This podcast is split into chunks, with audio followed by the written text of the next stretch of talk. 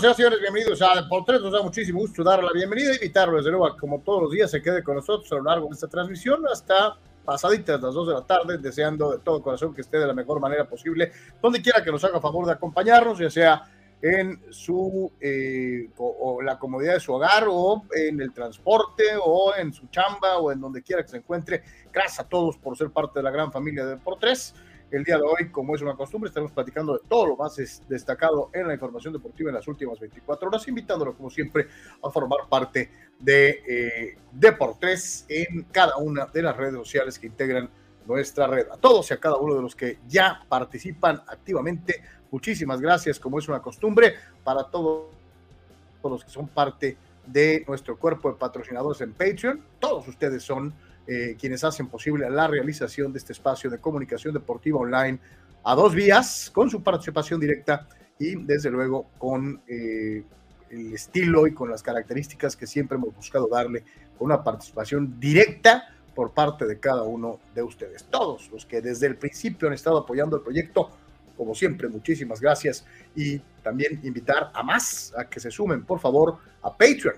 Patreon eh, lo encuentras en la dirección que aparece en tu pantalla, www.patreon.com diagonal de por tres www.patreon.com diagonal de por tres. Hoy más que nunca tu participación es importantísima, es lo más valioso para mantener vigente este espacio que hacemos juntos y en el que tienes voz, voto, participación a todos nuestros patrones, a todos los que eh, cooperan en eh, Patreon y que van más allá del like o del follow y que económicamente nos hacen fuertes. Muchísimas, muchísimas gracias a todos y a cada uno de ustedes. Recordarle que eh, no solamente nos encuentras en Patreon, tenemos una gran variedad, una gran gama de redes sociales en la que nos puede seguir, empezando con Facebook, Twitter, Twitch, en donde reiniciamos transmisiones a partir del día de ayer. Eh, estamos en vivo en Twitch y desde luego a través de los Twitters, el, eh, Patreon también en vivo y todos los espacios en donde nos encuentras con Deportes todos los días de lunes a viernes en este horario. Si gustas anunciar tu producto o servicio con nosotros, el teléfono aparece en pantalla 663-116-0970 y 663-116-8920. Te sorprenderás de lo barato y de la cantidad de gente que puede ver tu producto todos los días anunciándote en Deportes. 663-116-0970, 663-116-8920. Anúnciate con nosotros, te estamos esperando. Es muchísimo más barato de lo que piensas y llegas a muchísima gente que eh, de verdad no lo creerías. Estamos en eh, las eh, plataformas igualmente de TikTok y nos encuentras en Instagram. Visítenos y síganos, por favor, también en estas plataformas no estamos en las eh, de siempre, que son, que son YouTube eh, y Facebook. También estamos en otros puntos en donde esperamos a cada uno de ustedes para participar, pero de manera prioritaria visita nuestro portal oficial www.deportres.com, www.deportres.com, en donde también tenemos atractivos planes de publicidad para anunciarte en la página. Para todos y cada uno de ustedes, gracias por estar con nosotros. Deportres.com se actualiza todo el tiempo eh, con los eh, resultados, con las fotos, con las noticias que ves comentadas aquí y con muchas más a lo largo del día. www.deportres.com. Carolito, te saludo con gusto, ¿cómo estamos? ¿Qué tal, Carlos? ¿Qué tal, amigos? Saludos a todos. Eh, buen día. Pues varias cosas a platicar. por supuesto, este, con la cuestión de, del, del básquet y, y además eh, algunas otras situaciones eh, más eh, al momento, pues por supuesto el tema de béisbol, hay algo de, de fútbol, así que como siempre pendientes de sus comentarios, gracias por su apoyo y por supuesto compartan por favor, así que listos para resolver sus mensajes, tratamos de leerlos casi todos, así que quédese con nosotros un ratito a platicar aquí de deportes. Efectivamente, y recordarles, ahí lo tiene usted en pantalla, cuando estamos en este formato, eh, es posible. Ayer ya lo hacía nuestro eh, eterno participante de WhatsApp, que es el buen Eduardo, eh, allá en San Diego, y aparte de nuestros VIPs, tanto en Patreon como en YouTube. WhatsApp 663-116-0970, lugar en donde puedes dejar tu participación de viva voz en esta vía de mensajería. Me salió en verso sin esfuerzo, en donde puedes dejarnos tu comentario en audio para que seas tú y no nosotros los que externemos nuestros comentarios. Así que te esperamos también. WhatsApp 663 116 0970. Y vamos a empezar, carnal, como es una costumbre, dándole voz a nuestros amigos. Ustedes son los que hacen el programa. Nosotros aquí estamos de cotorreo. Eh, eh, como es una costumbre, los que nos están viendo en Facebook también, acuérdense que ahí están las famosas estrellitas, que es un regalo digital que nos ayuda a generar ingreso. Así que tienes chance de mandarnos estrellitas, nos estás viendo en Facebook, hazlo por favor. Eh, te lo vamos a agradecer encarecidamente.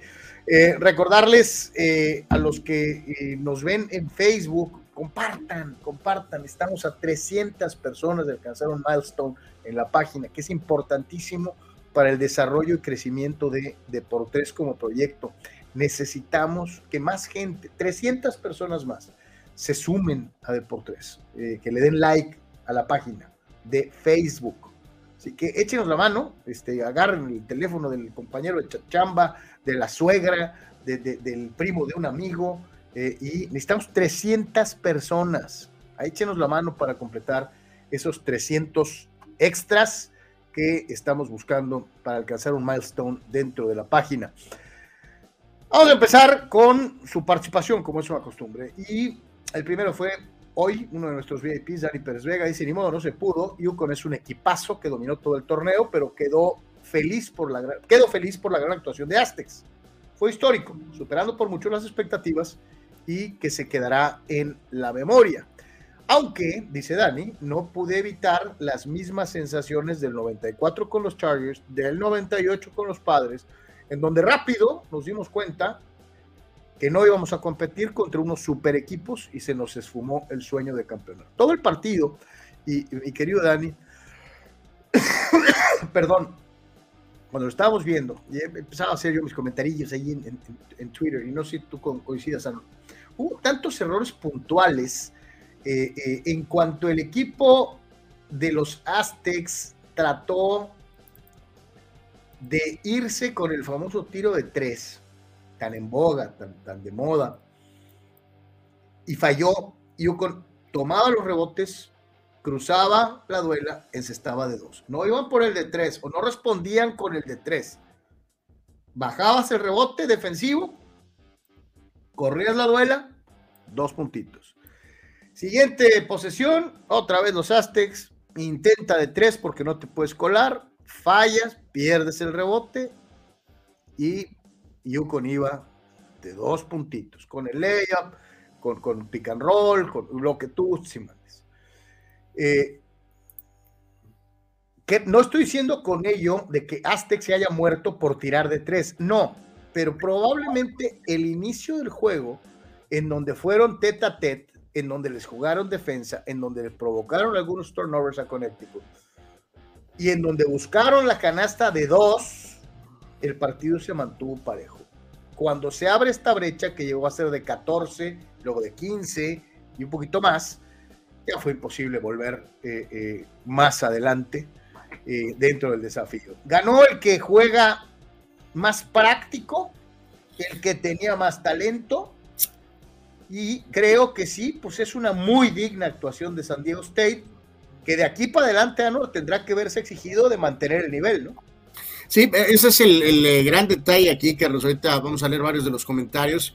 No hay una explicación muy, muy lógica, eh, este, más que eh, lo que te deja un poquito la historia, ¿no? Que, que si bien este es el deporte que más tal vez te puede dar la oportunidad de esas grandes sorpresas, hemos visto como algunas de estas grandes, este, eh, historias, a lo mejor de un año, la mayor parte de las veces se han quedado cortas.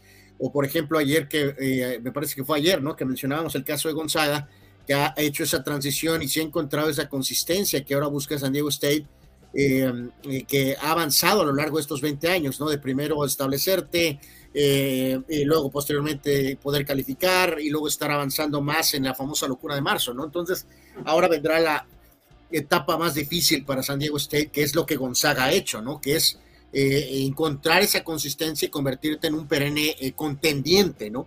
Que no sea una cuestión de un año. Eh, no fue un buen partido en general, tampoco Yukon ayer jugó de una manera increíble, ¿no? Y al ver, Carlos, algunos de los prospectos o algunos de los jugadores, mejor dicho, de antaño que andaban por ahí, este, como Allen o Okafor o Kemba Walker, si bien hay aquí muy buenos jugadores, al tiempo veremos cuál de ellos a lo mejor puede tener una buena carrera profesional, pero aquellos antiguos equipos de Yukon a lo mejor eh, parecían un poco más fuerte, ¿no? Entonces, no es que ayer realmente este equipo jugó maravillosamente al 100%, eh, como dices tú, la, eh, la, estadística al final se vuelve genérica, pero ese aspecto tan ahora importante del juego, pues sí, San Diego State tiró 6 de 23 en tiros de 3, que es mortal, ¿no? O sea, 26 puntos, 26% en tiros de 3 puntos, pero también ellos tiraron 6 de 17 para 35%, o sea, tampoco tiraron bien en ese eh, aspecto, ¿no? Entonces... Eh, no, pero ellos sí aprovecharon las, las dejaditas, ¿no? O sea, ellos sí se fueron con el tiro de dos sin quererse pelear a fondo con que es que no me está cayendo el tres, lo voy a buscar. Ellos siguieron sumando, ¿no? Que fue importante.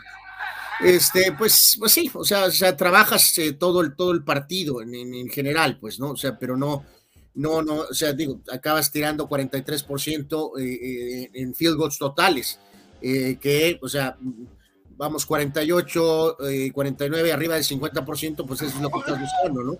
Entonces, o sea, no tiraron ellos también este, bien, los rebotes 6 para, 6 eh, más, 40-34 básicamente. Eh, Fíjate los turnovers. Asistencias 13 a 7, o sea, 7 asistencias es, obviamente una, un reflejo claro, ¿no? De, la falta un poquito de, movimiento, ¿no? de alguna manera, 13 a 12, 13 a 12 quedaron en entregas, ¿no? Ahora sí que es en un juego trabadón, cerradón, eh, eh, pues sí ejecutó este, más a lo largo del partido este, eh, Yukon, ¿no? sí, te quedas con esa sensación de, de, lo que pasó con Chargers, de lo que pasó con, con, con los padres contra los Tigers y contra los Yankees, y esperemos que sea un poco diferente. Aquel equipo llegó una vez, Carlos, y luego eventualmente años después desapareció, ¿no? Y luego, este, bueno, se movió de sede, ¿no? y los padres, pues, este, 84 y no volvieron hasta 98, ¿no? Y de 98 es hora que no han vuelto, ¿no? Eh, eh, entonces no se puede minimizar eh, lo que pasa aquí, ¿no? O sea, parece que están las bases puestas para que este equipo siga progresando y reitero, veamos lo que pasó con Gonzaga. Gonzaga de Universidad Microscópica se ha vuelto cada año, Carlos, estar ahí, y ahí, ahí, arriba, arriba, peleando arriba, ¿no? O sea, entonces, Vamos a ver si esto pasa al tiempo, esto quedará como un gran logro, como un gran hecho. Este, pero pues sí, sí, esa, esa situación de que a veces se menciona tanto, ¿no, Carlos? De que no, no pesan los, la historia, que no pesan los nombres literalmente en el jersey, ¿no? Pero, ah, cómo ayuda a la historia, ¿eh? O sea, eh, te prepara, te da como una especie de confianza, te da una especie de, de, a los jugadores, ¿no? De, de, ver a tantas ex figuras o jugadores NBA. Es que eh, tú y yo lo hemos platicado algunas veces. Algunas gentes siempre salen con eso de que te lo avientan en la cabeza. La historia no juega. Sí, sí juega. No, lo que digan, que digan, lo que digan. la historia sí juega. O sea, a veces para bien, a veces para mal, la historia pesa enormemente. Ayer nuestro querido Luis Montoya, quien le mandamos un abrazo, eh, yo señalaba que obviamente a San Diego State le pesa de una u otra manera, sobre todo en ese momento de duda que se genera eh, cuando se llega a abrir la desventaja de 16 puntos, eh, el hecho de que obviamente San Diego State es una universidad primeriza en la instancia de final de Final Four. y en friega me, contestó el Luis, ah, pues es que también ningún jugador de estos de Yukon había jugado nunca una final. Le digo, este, hermano, estoy hablando de la universidad, no estoy hablando de los elementos. Eh, estos estaban buscando un quinto campeonato de la NCAA. Aztecas es la primera vez en su historia que llega a esta instancia. Y la historia pesa, la historia pesa. Sí, o sea, y, basta verlo de al estilo este, de otros deportes, ¿no, Carlos? O sea, UCLA 11 títulos totales, Kentucky 8, North Carolina 6, Yukon ya tiene 5, igual que Duke, el, el tan vanagloriado y, seguido y, popular. Eh, Duke, Carlos, tiene cinco títulos y Yukon llegó ayer a cinco títulos. Solamente tienen uno genérico menos que North Carolina, que es toda una institución. En la historia del básquetbol colegial. O sea, te habla de la magnitud de que estás enfrentando a un peso pesado, ¿no? Cinco de Indiana, cuatro de Kansas y luego ya vienen eh, Villanova tres recientemente en 2018, en 2013 y luego eh, Florida con su bicampeonato del 2006-2007, hablando de recientes, ¿no? Pero con lo que ilustro es viendo las listas recientes, ¿no? Eh, Carlos, por ejemplo, de Baylor, ¿no? Hace, hace un par de años que le ganaron a Gonzaga, este, en, en, este caso, Texas Tech, por ejemplo, en 2019, ¿no? Que se me parece que es un caso similar hasta cierto punto al de San Diego State, ¿no? O sea, perdieron la final. Gonzaga ya había perdido antes con North Carolina. Este, o sea, allá a Gonzaga le pega eso, ¿no? Perdiste una con un programa gigantón y después caíste con Baylor, ¿no? Si recuerdan, pues ahí era una oportunidad como de oro y a la hora de la hora perdieron 86 a 70, Carlos. O sea, este, y, repasando, ¿no? Pues ves a Villanova, Dukes, Connecticut, Louisville, que parece soccer internacional, salvo excepciones, Carlos, ¿no? O sea, Anuar, así es en todos los deportes. Pues sí, sí, sí, sí. O sea, y, lo hemos dicho que este deporte es el que pregona, eh, que te ofrece esa posibilidad de sorpresa, sí, pero en las primeras rondas, y ayer lo decíamos, al final siempre acaban queriendo a los mismos y casi siempre quieren, llegan más o menos los mismos, ¿no? Entonces, es un gran logro, este, y, pero sí, esa, esa calma, Carlos, esa larga racha que tuvieron sin anotar, o sea, no, no tenías ahí claramente un hola Se aventaron a Anuar casi 16 minutos sin anotar de ni siquiera una de dos, Anuar.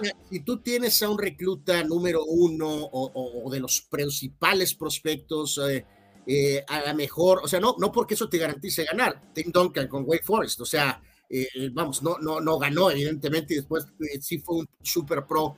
O sea, es dar un ejemplo, pues, pero, pero no, no tienes, pues, a aquel line-up de Carolina con Worthy, Michael Jordan y Sam Perkins, ¿no? O sea, todos estos muchachos jugaron muy bien, notable el progreso que se ha tenido, pero cuando te vas más de diez y pico minutos sin anotar, necesitas tener a un jugador, algún talento que tenga la, capacidad mental, el temple, el, aplomo y aparte las capacidades para poder eh, tratar de detener semejantes eh, lagunas, ¿no?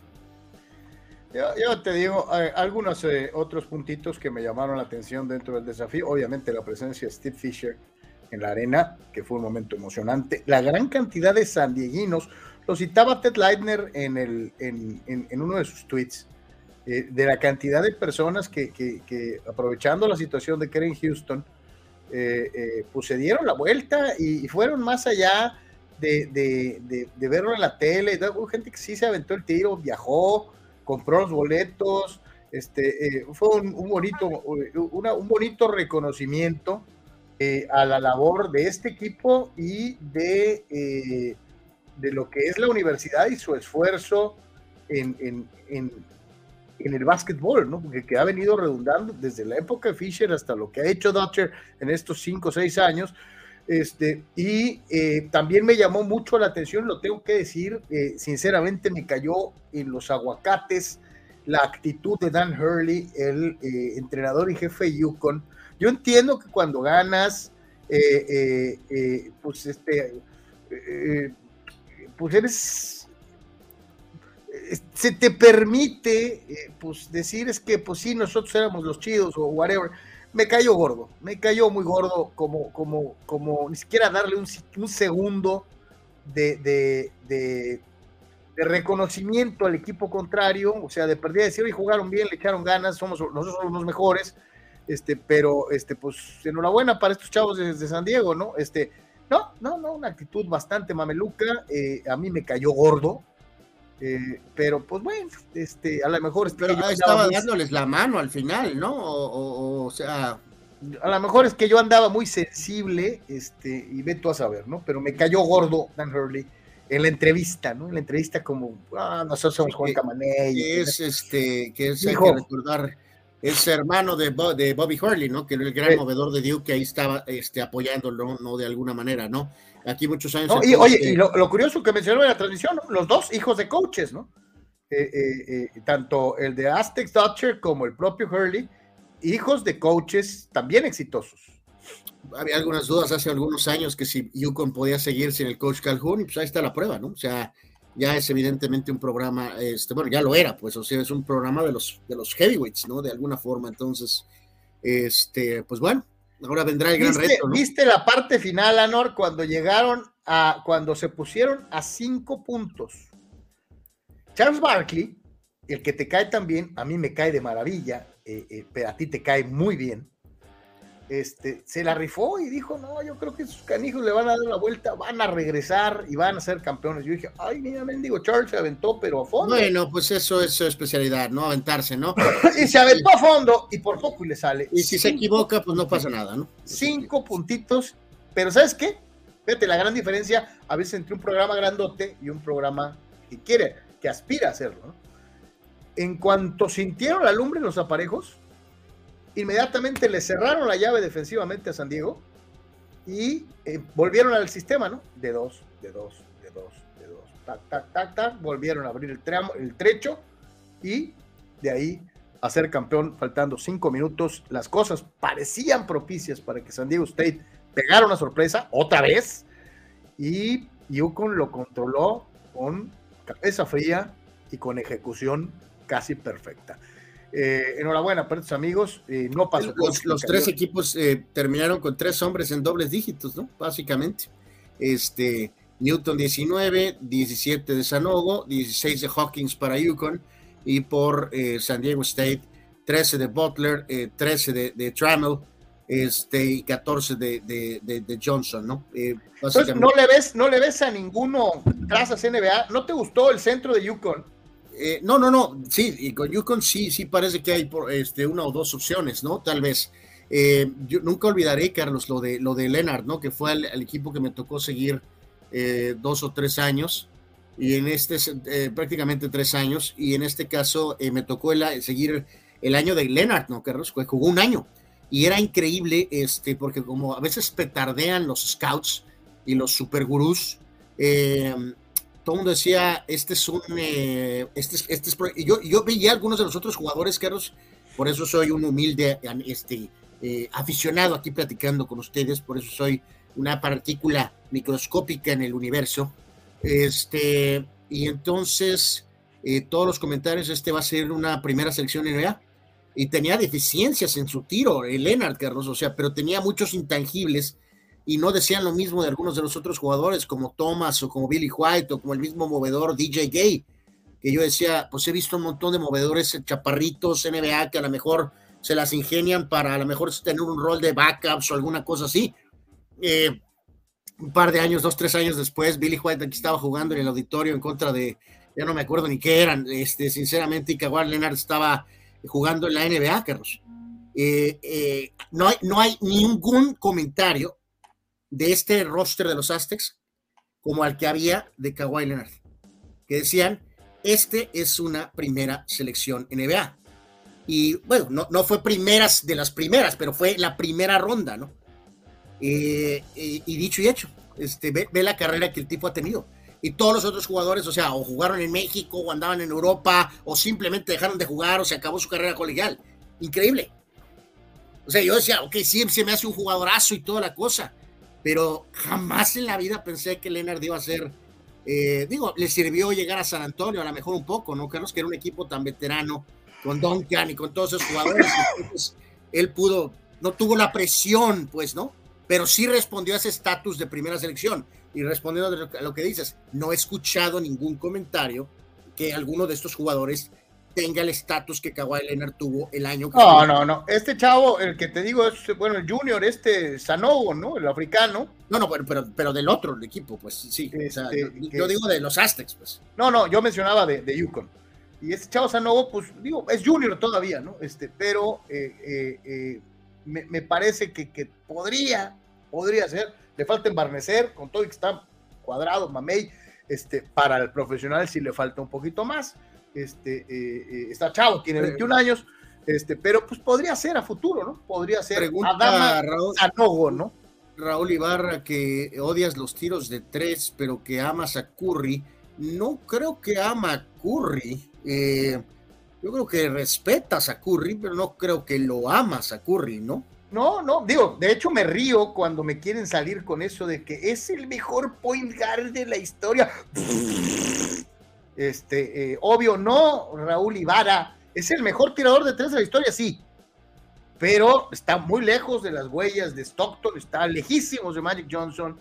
Es un jugador que aprecio y que entiendo y que, a diferencia del Rey Lebron, saludos, mi querido Vic, este, este sí le cambió la cara al básquet, ¿no? Porque gracias a este fulano y a, sus, a, su, a su maldita puntería desde la línea de tres, eh, creó esta tendencia espantosa que vivimos hoy en día, en que vives y mueres por los tiros de tres, ¿no? Este, eh, eh, o sea, va, va, va, para rematar va lo de los Aztecs, ¿no? Y el, tema de Curry es una cosa que es el mejor tirador, que lo es, y otra cosa es ser realmente el mejor movedor. No tiene nada que ver. No, está lejos. Este, está lejos si es el mejor tirador, más no es el mejor. Si es el mejor jugador dentro de la cuestión de tirar tres puntos, sí. Y dejarlo bien claro, es un jugador, es un game changer. ¿Por qué? Porque por él estamos viendo lo que estamos viendo hoy en día. Sí, sí, o sea, si tenemos un draft mental y algo, lo podemos hacer después, lo vamos a tratar de hacer en los próximos, a lo mejor días, hacemos hoy un intento de draft, Carlos. O sea, y, y probablemente Curry se vaya después de Magic, tal vez, probablemente como siguiente guardia. Eh, se va a ir antes que Stockton y que, y que sea Thomas.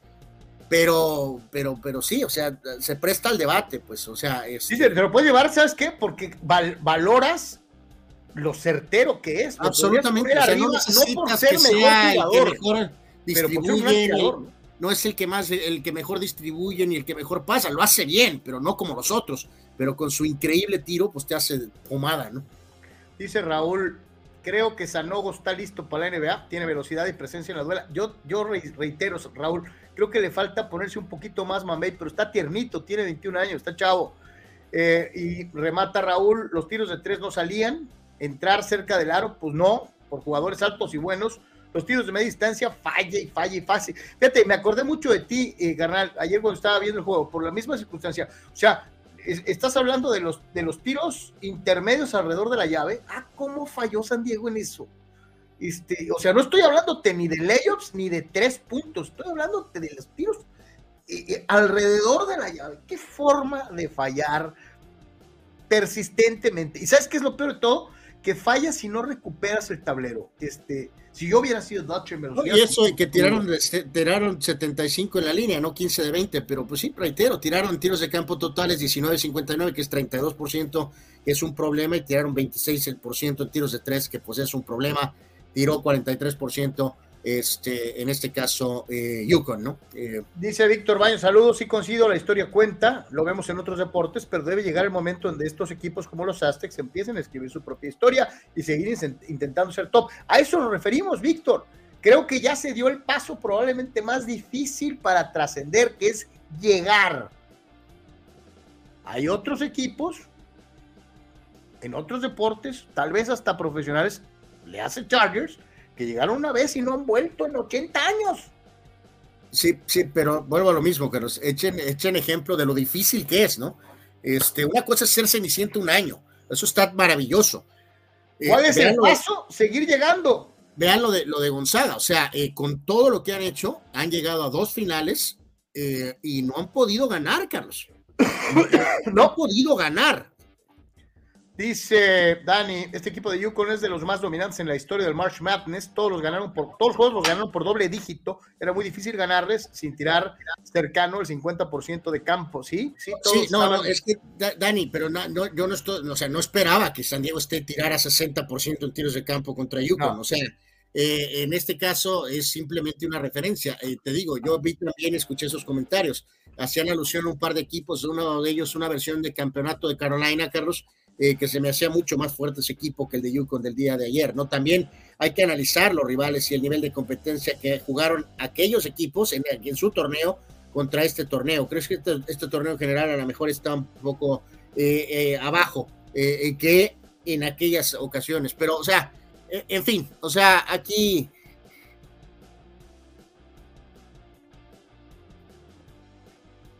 Este, puedes dar ese paso, pues, ¿no? Dice Maltradamos, me salta la duda de por qué los Aztecs no jugaron más con los postes. Creo que tenían que jugar más en la pintura, porque desde ayer en el previo lo mencionábamos o Maltradamos, inclusive algunos de ustedes decían, eh, los hombres grandes de Yukon eran más, más decisivos, inclusive había un 2 contra 1 entre el centro y el power forward sobre solamente un hombre grande del equipo de Aztecs. No puedes jugar en inferioridad numérica, te, te vas a acabar ellos tenían con qué reemplazar al, hombre grande, nosotros no. Esa es la realidad. Eh, dice Dani, de los Aztecs, creen que se cree que Lamont Butler, con un año senior fuerte, pueda ir al draft, tal vez en segunda ronda. Omar Stradamus coincide, Lamont Butler puede jugar en NBA. Eh, Marco Verdejo, salud Marco, salud Sanur Carlos Aztecs si hubiera salido con más, 10% más puntería, se le hubiera puesto muy picudo a Connecticut. Fue la gran diferencia. Demasiado parejos en todas las estadísticas. Sí, por eso nos referíamos, mi querido Marco, pues serie de tiritos perimetrales que, híjole, cómo se falló, sobre todo en la primera mitad, de manera seguida. Omar Stradamos dice, ganar un campeonato nacional colegial es demasiado fácil debido al esquema que se utiliza. No, mijo. Si es el deporte colegial, en donde nunca gana, a, veces se dan las más grandes sorpresas por el sistema, Omar. Eh, no creas que gana siempre los mismos, o sea, muchas veces los grandes favoritos se han quedado hasta en la primera ronda, o sea, eh, así es. Azael Villa, seamos honestos, qué aburridos son los fines de semana sin NFL. Excelente programa, saludos, saludos Azael, pero no, también existe la Liga MX eh, ok, bueno. Pero bueno, así pasa cuando sucede. Pues bueno, chin chin, este, dice Omar Stradamos, dije difícil, Carlos, no me quemes. Ok, bueno, pues es que allá atrás dice, mira, a ver, es cierto, mea culpa. Yo dije fácil y es difícil. Cierto, Omar, gracias. Hago la aclaración. Fede Erratas. Fíjate, eh, aquí eh, vuelvo a dar ese comparativo que es el reto monumental de San Diego State, Carlos. Eh, y amigos, piensen en, este comparativo hasta cierto punto con Gonzaga, ¿no? Vean cómo fueron cambiando su ranking como de sembrados, Carlos. Este, o, sea, literalmente de estar 14 a 10 a luego 2, 3, 3, hasta 1, 2, 1, 1, 1, 3. Ese es el gran tema, ¿no? Eh, o sea, es un, es un, es un salto monumental eh, para que un programa cada año esté entre los primeros 3, 4 sembrados de, de, de la zona que le toque, ¿no? Eh, ya daremos al tiempo a ver, a ver qué, acontece. Por lo pronto, pues es un gran logro que se pone ahí en esos momentos, este eh, pues, importantes, históricos de, la vecina ciudad, ¿no? Lástima que pues eh, quedándose en el juego por el título, ¿no?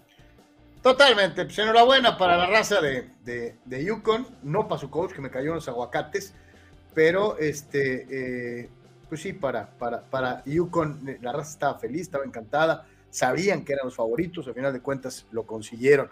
Marco dice, ¿no? hubo un detalles ahí un poquito aquí en la propia arena, Carlos, con lo de la cantidad de gente y también pues los festejos de, en, el campus de, de, Yukon y o sea, alrededores también se pasaron ahí de, de tuestes, ¿no? Así que eso es un poquito la nota negativa, que en ambos lados, con diferente nivel, hubo algunos detallitos ahí con, con la cuestión alterna, ¿no? Dice Marco, cuando Aztecas atacaba y sacaba la pelota y tiraban de media, les dio resultado, inclusive algunos tiros de tres. La prensa igual del lado de Connecticut, pero bien, los Aztecs se dio un gran avance. Raúl C. dice, ya que es DSU, quizá cambie de conferencia a la Pac-12, en donde estaría jugando contra equipos más competitivos. Ya tienen rato con eso, ¿no, Anuar? Sí, sí, también eso será un tema este, que habrá que ver, ¿no? Este, ¿qué, qué acontece con esa situación? Te beneficia por un lado, pero también, pues, a lo mejor puede ser un nuevo reto, ¿no? De ver este, este, eh, una cosa es estar jugando aquí en la famosa montaña y otra cosa es si haces un cambio que, insisto, te puede beneficiar, pero también te puede dar otros retos, ¿no? Pregunta Israel Alvarado, ¿existe la Liga MX? Claro que existe, fulano, y es nuestra. Este, aunque no sea la gran cosa, pero bueno, en fin, chale. Vamos a ir la primera pausa, señores y señores. Hacemos la primera pausa. No se vaya, desde por tres. Estamos totalmente en vivo. regresamos. Pollo Asil queremos consentirte toda la semana. Por eso, todos los días te damos excelentes combos. ¿Ya probaste nuestras diferentes opciones para comer? Si no lo has hecho, ven a disfrutar de nuestro delicioso menú. Nuestro sabor es la mejor promoción. Contamos con servicio a domicilio gratis. Pregunta en nuestras sucursales. En nuestras direcciones, sucursal Rosarito Centro, sucursal Benito Juárez y sucursal Cantamar. No importa el día que sea, siempre puedes disfrutar de nuestro exquisito sabor y de nuestra increíble promoción cualquier día de la semana. En Pollo Asil, porque así te queremos.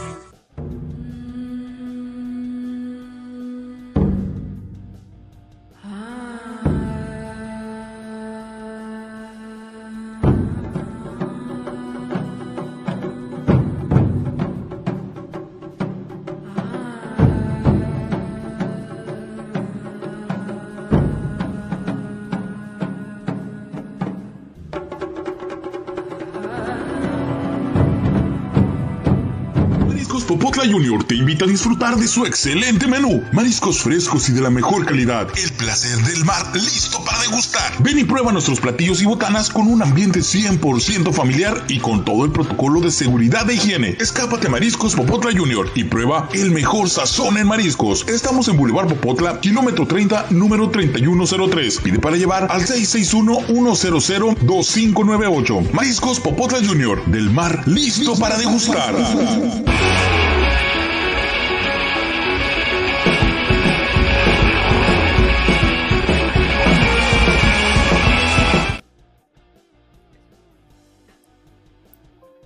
en eh, Deportes, gracias por continuar con nosotros y eh, pues eh, nos vamos rápidamente con algo más de su participación. Dice el buen Dale Rebaño, alias a la Madrid, alias César Sánchez.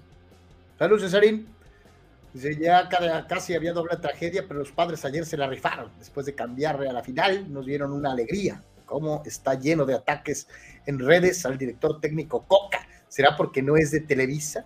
Dice que Coca sea más del apoyo de los Orlegui y de alguna manera el ataque eh, eh, ahora se, va, se ve más marcado también en los televisos. Dice, digo, es una sospecha sospechosa. Saludos. Pues es que, es que el horno no está para bollos, César, al margen de las tribus, o sea, de, de, si eres de Azteca, o si eres de Pachuca, o si eres de Orlegui, o si eres de Televisa, yo creo que la situación general del fútbol mexicano no te da para andar consintiendo gente, pues, a diferencia de otros años, de otros procesos post mundialistas en donde, bueno, pues cumplimos con el, con el, nos quedamos donde siempre, pero calificamos, este, dimos guerra y nos eliminaron en un partido con toque dramático. Entonces, te daba como para, bueno, pues la siguiente, cabrón, y la siguiente. Ahora no te dio para eso, ¿no? Calificaste de lástima, no pasaste la primera ronda, te eliminaron en juveniles, en femeniles, en, en, sub-23, o sea, perdiste hasta en las canicas. ¿Por qué tendrías que proteger un proceso? O sea, hoy más que nunca estamos más cerca del 78 que de cualquiera de los procesos entre 94 y, el Mundial donde dirigió Osorio, ¿no? O sea, hoy estamos más cerca de Argentina 78 que nunca. Estamos en un punto bajísimo del fútbol mexicano. No ganamos ni siquiera en clubes. Los gabachos nos ganaron en clubes, nos eliminaron en CONCACAF. César, aquí no se trata de las tribus, se trata de que es el punto más bajo del fútbol mexicano en años. En años. Entonces aquí no podemos decir que, oye, es que los televisos son hojaldras y le están haciendo. No, el fútbol no está para otra cosa. hay que ser crítico, hay que empujar, hay que levantar y hay que sacar esto del. Hay que sacar el buey de la barranca, como diría la canción eh, vernácula.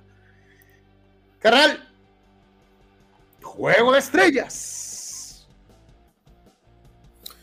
Sí, este, más que nada, Sí, habrá, más, eh, eh, habrá más detalles eh, la próxima semana, me parece, Carlos. Este, pero en este caso hay una disculpa pues, si hay temas con el internet. Ya no sé si es de allá o de acá, pero pues en fin. Este va a ser el próximo día 22 de este mes, sábado 22, en el auditorio eh, Sonkis. Ya Tijuana había tenido esto en el 2012 y pues obviamente habrá las actividades eh, clásicas como los eh, tres puntos y clavadas.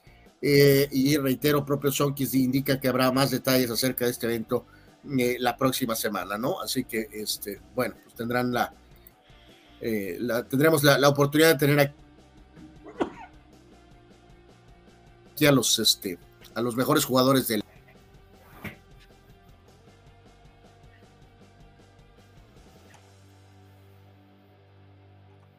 Yo creo que es el tuyo, carnal. Eh, ok, pues a ver, déjame, déjame ver, pero o sea, pues sí, ya ven, no sé qué pasa, ¿no? Pero en fin, no sé si me escuchaste o.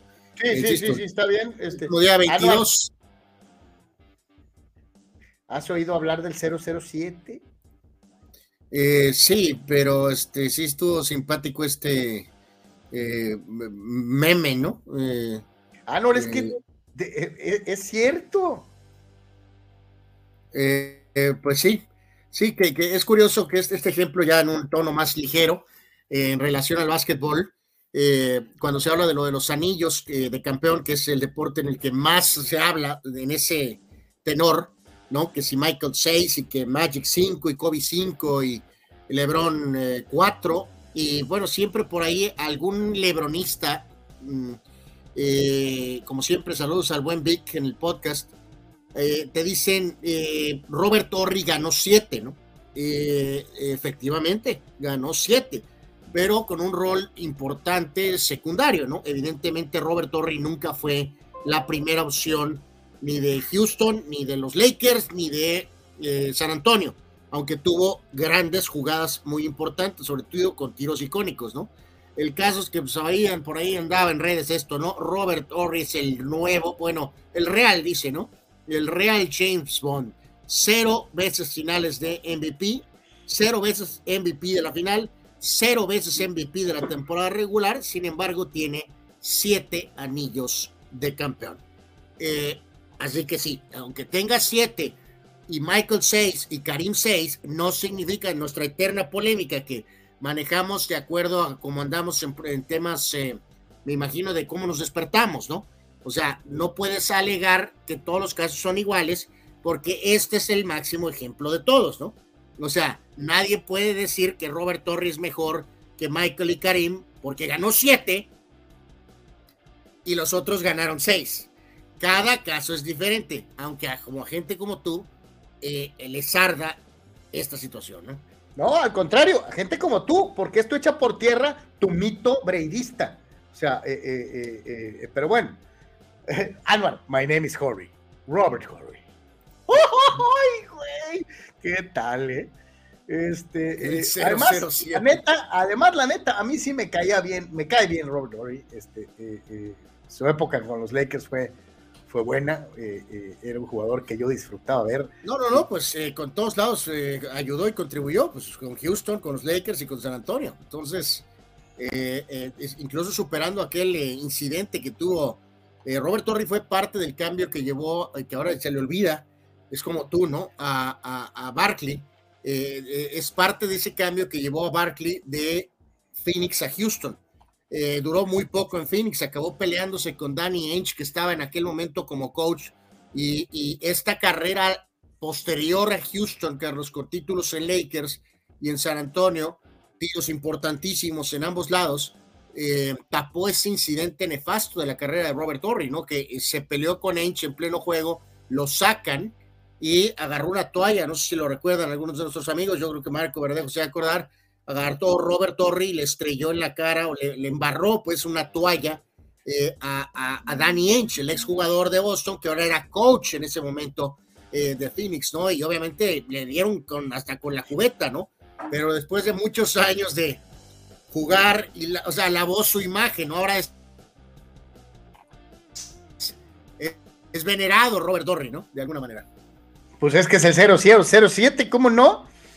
El otro día les presentamos una, una comparación estadística entre una figura moderna, como es el caso de Kevin Durant, y una figura mítica del Dream Team, como era el caso de Larry Bird. hoy les vamos a presentar otra comparativa muy, muy interesante entre dos grandes jugadores NBA de épocas distintas para eh, pues, volver a plantear las circunstancias que se generan eh, eh, de acuerdo a las eras y a los puntos a buscar de acuerdo a cómo se juega el básquetbol en cada una de estas etapas, ¿no? Sí, estas comparaciones yo creo que nos dan una idea, ¿no, Carlos? Este, muy, muy clara ¿no? De que hay algunos jugadores que, o sea, si bien Dr. J tiene un legado histórico importante, tiene jugadas icónicas, pero siempre también se ha cuestionado qué tan gran jugador era, Carlos. Era muy espectacular, era increíble con los mates, pero eh, si bien son posiciones diferentes un poco, Irving era más un small forward y Kevin Garnett obviamente era un era más un cuatro, ¿no? Eh, pero en este sentido, pues vean los números, ¿no? creo que va de los dos lados. Eh, obviamente, ¿no? Garnett solamente en su carrera promediando 18 puntos por juego, ¿no? Eh, Irving solamente 22, más rebotes obviamente para Garnett, eh, pero 3.9 mm, asistencias para Irving es, poco, considerando que era un 3 y la cantidad de tiempo que tenía el balón en sus manos. entonces, si bien ligeramente un poquito de posiciones distintas, sí te quedas con la duda a final de cuentas, Carlos, con quién te quedarías, ¿no? Si tuvieras que elegir a uno o a otro. Si bien ahí como que parece que gana estadísticamente Irving y era súper espectacular, probablemente era más all-around player, obviamente Garnett, ¿no? Entonces, eh, sí es muy interesante estos tete a que realmente te dejan muy en claro eh, a lo mejor por, por, por quién decidir hasta cierto punto, ¿no? Yo te voy a decir una cosa, si fuera por cuestión de vender boletos, no me la pensaba, ¿no? Dr. J. Jamás en la vida. O sea, uno de los jugadores probablemente más espectaculares de la historia. Eh, el que sentó las bases para lo que vendría después con Dominic Wilkins y probablemente con Michael Jordan y después con Vince Carter y los que le siguieron. el primer hombre que hizo de las clavadas, de los mates, una jugada icónica fue este tipo. O sea, eh, eh, antes las clavadas eran particulares para los hombres grandes. Primero con George Mikan, años después con, eh, Will Chamberlain, y, después seguida en la tradición por gente como Shaquille O'Neal en la posición de 5, ¿no? Pero el, jugador ágil, volador, el que marcó la diferencia fue este, Julius Irving, que era el vendedor de boletos de una u otra manera. Sí, eh, pero los dos están parejos, Carlos, en el sentido de que Irving realmente no pudo ganar hasta que llegó a Filadelfia este, eh, Moses Malone y Garrett pues realmente no pudo con Minnesota, tuvo que moverse a Boston, ya lo platicábamos también eh, en el sentido de haberse unido a Paul Pierce y, a Ray Allen, ¿no? Y yo te digo algo, muchos ahorita nos venden a, Kevin Garnett con los Celtics, eh, con el debido respeto, para mí Timberwolf de Minnesota. O sea, yo, yo, yo creo que eh, pues ganó con los Celtics, sí, pero ¿es un Celtic? No, para mí. Eh, no, no, es Minnesota, totalmente, ¿no? está curioso, ahí, aquí sí está más interesante esta, esta, esta comparativa, ¿no? Y vámonos, señores, señores, con otra vez esta circunstancia en las famosas batallas para las épocas, porque está muy interesante ahorita que ha estado tan de moda recientemente que hemos visto jugadores eh, este, con 60 puntos, con 50 puntos, ahí les va, ¿no? El, la tabla de líderes de más partidos de 30 puntos en las finales de la NBA, es decir, cuando cuenta. Eh, eh, cuando cuenta, no los juegos de temporada regular para, el relumbrón. Sí, pero Carlos, yo sabía, como eres mi hermano, mis queridos amigos, eh, eh, veo venir a mi hermano desde 40 kilómetros de distancia, ¿no? ¿Por qué? Eh, como él es Laker y es, es hasta cierto punto pro Jerry West, sabía que completamente se iba a ir de bruces eh, con lo que acaba de decir, ¿no? porque de alguna manera lo lleva a una especie de ataque a Lebron. El único detalle con esto es que hay bastantes similitudes hasta cierto punto entre Jerry West y LeBron James, Carlos. No, es que eh, yo no, yo no estaba, ah, para variar sacaste una. No, no, no, no, no, es que es a lo que voy. tus tripas, ¿no? O sea, eh, sí, tienen la más cantidad de partidos de finales con más de 30 puntos. West 31, Jordan 23 y LeBron 22. Pues sí, Carlos, pero tú mismo a veces te, te, te, como es costumbre de tu parte, ¿no? Dices unas cosas y luego se te olvidan y luego tú solo te acabas, este. No, eh, no, para nada eh, yo te digo, de esas 22 sería muy interesante ver cuántas fueron con la camiseta de los Lakers. Yo te apuesto que más de la mitad son con otros. No, no, no, eso, eso, eso no tiene nada que ver. Sí, sí, claro, tiene más con otros equipos, sí. Obvio. aquí el punto no es ese, el punto es que Jerry West, cuántos eh, eh, su récord. Además te recuerdo que Jerry West, todos son con el mismo equipo, ¿no? Sí, no, no, pero eso no tiene nada que ver. O sea, ah, lo que cuenta es el marcador, Carlos, que si es, tiene récord perdedor con, ese, con esos, esos 31 eh, juegos, Carlos. Sí, contra el mejor equipo de los Celtics de todos los tiempos, ¿no? Por eso, eh, por eso, exactamente. O sea, entonces, de, sí, anotaste más, pero nos lleva a lo que es lo de Michael, Carlos. A lo mejor son muchos menos, pero obviamente su récord es ganador. En el caso de LeBron, también estoy eh, casi completamente seguro que es un récord probablemente perdedor es récord perdedor, ni la duda. Entonces, por ejemplo, Karim tiene 16 nada más, pero es muy probable que su récord es ganador, ¿no? Vamos a desglosar estas cifras eh, más adelante este, con todo detalle, pero sí a veces los números, eh, y este gráfico refleja, los acomodamos de acuerdo a nuestras eh, conveniencias tuyas, mías y las de todos Y volvemos a lo mismo. ¿Por qué se empeñan en poner a LeBron James como un Laker? LeBron James no es un Laker. Bueno, bueno, bueno, por eso, ahí se equivocaron. Ahí se equivocaron, tendría que estar con un jersey de Cleveland, pero eso es. Desde luego. Eso es lo de menos. O sea, el gráfico lo que trae aquí puede ser un poco engañoso. Me refiero a. no, pues es engañoso desde el momento que ponen a LeBron como Laker. No, no ahí, ¿no? O sea, los demás, pues sí, los demás sí, sí son Lakers eh, de cepa, ¿no? Eso es, una, eso es una realidad. Y sí destacar, mi querido Vic, tu jugador está entre los tres mejores en poner 30 puntos o más en las finales, es decir, cuando cuenta. Por desgracia, se le recuerda más por haber desaparecido en una de ellas este, que por las que ganó, ¿no? Eh, no, no, no, sí, por eso, pero con tal de defender tus argumentos, no me escuchas, pues. Eh, es irrelevante si es Laker o no. Eh, lo que te estoy diciendo es que no nos podemos ir de bruces, por ejemplo, con West. O sea, eh, eh, cuando no, espérate, es que aquí no, en el equipo mezcles. ya para variar, como siempre, tratando de provocar una polémica en donde no la hay. No, es que no hay polémica. Lo que estoy diciendo este es que no es una garantía total que va de la mano de que, West. aquí no tienes que juzgar al equipo. O sea, volvemos a lo mismo. Tu gran error aquí para salvar a Michael es querer enforzar eh, eh, eh, lo de los récords ganador o perdedor. Estamos hablando de estadísticas individuales. O sea, un jugador que te rinde cuando cuenta en el momento de la NBA. no, sirve de, mucho rendir si pierdes los juegos. Por eso, pero estamos hablando de estadística individual, no estamos hablando de los equipos. Y eh, Jerry West eh, era Mr. Clutch. ese es el problema que no, entonces eh, trata de ser constante porque West y LeBron están igual. O sea, la mayor parte de las veces, salvo 2011, LeBron siempre ha puesto sus números individuales. y respetos, ya lo hemos dicho un millón de veces, pero de nada sirve que, que, que, que, pase esto cuando tus equipos pierden.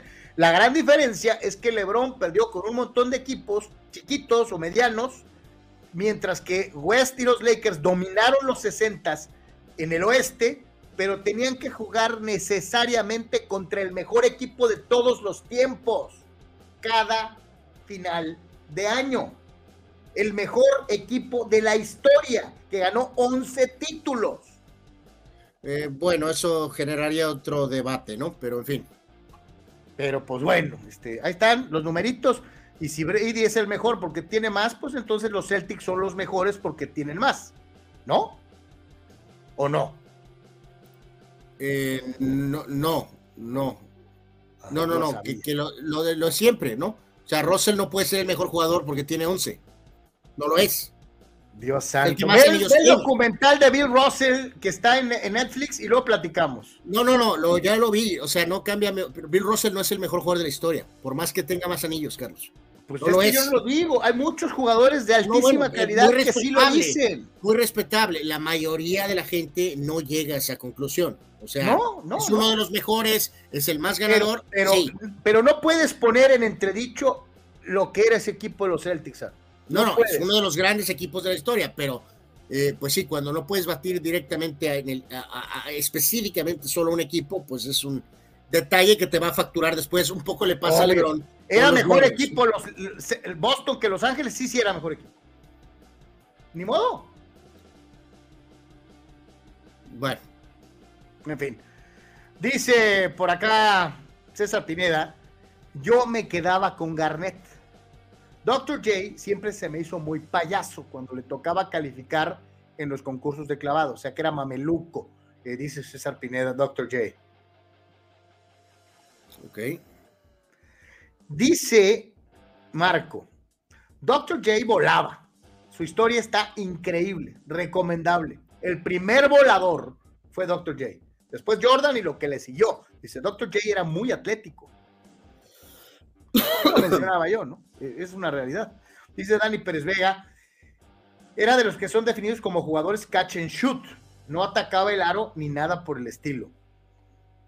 Hablando de Robert Ory, quien dice de esos jugadores que se les hubiera tocado en esta, época de triples, hubiera promediado 10 o 12 puntos más por juego basado exclusivamente en los tiros de tres. Y ese es un gran punto, mi querido Dani. Probablemente si Robert Dory hubiera jugado en estos tiempos, promediaría más puntos, ¿cierto? Totalmente de acuerdo. Dice Juan Antonio, what if? ¿Qué tal si los Kings en aquella serie no le hubieran dejado tirar ese churro de tres que cambió el momentum a favor de los Lakers? ¿Era el 2000 o 2002? ¿Tú te acuerdas de jugada? Eh, eh, no, no, no, pues eh, no, pues es un tiro increíble, ¿no? Pues el, probablemente Sacramento por lo menos tendría a lo mejor un título, mi querido Juan. Por eso, sí, sí, fue un tiro histórico, es un tiro icónico. ¿Es, en la época de Blade? Sí, sí, que cuando Blade estaba con los, con los Kings. Este, además, nunca se me va a olvidar ese tiro porque al mismo tiempo estaba jugándose la final del América Necaxa eh, cuando se, el América rompió su racha de títulos, fue al mismo tiempo. Eh, ese juego y el juego de los Lakers con ese tiro de Borre. Este, pues sí, hubiera cambiado el destino. Bueno, no sé si el destino completo, pero probablemente los Kings por lo menos hubieran ganado un título, que un título, pues eso te ayuda un montón a tu legado, ¿no? Dice Marco, Bill Russell fue quien detuvo los campeonatos para Jerry West y Will Chamberlain. Increíble documental el de Russell. Incluso creo que es el único que ha sido jugador y entrenador. Te lo digo, eso, es muy importante porque además se nos olvida. Hubo un punto en la carrera de Bill Russell en que todavía estaba jugando y era el coach del equipo y todavía fue campeón, siendo el doble rol, coach y jugador al mismo tiempo. Yo creo que eso no volvería a pasar jamás en la vida, nunca. Eh, dice Abraham Mesa DJ y Garnett Megasox. El primero era famoso por sus volcadas y el segundo por su cara de malo. y Juan dice, era la final del oeste, Kings Lakers, en donde el que ganara casi casi sería campeón NBA y se fueron a siete, pero ese tiro fue en el quinto o sexto juego. Ok, ok. Vamos a ir a la pausa, vamos a ir a la pausa, no se vaya, vamos a regresar con eh, más aquí en el Deportes del día de hoy. Al eh, volver estaremos platicando de la actividad en el Chútale a nivel internacional.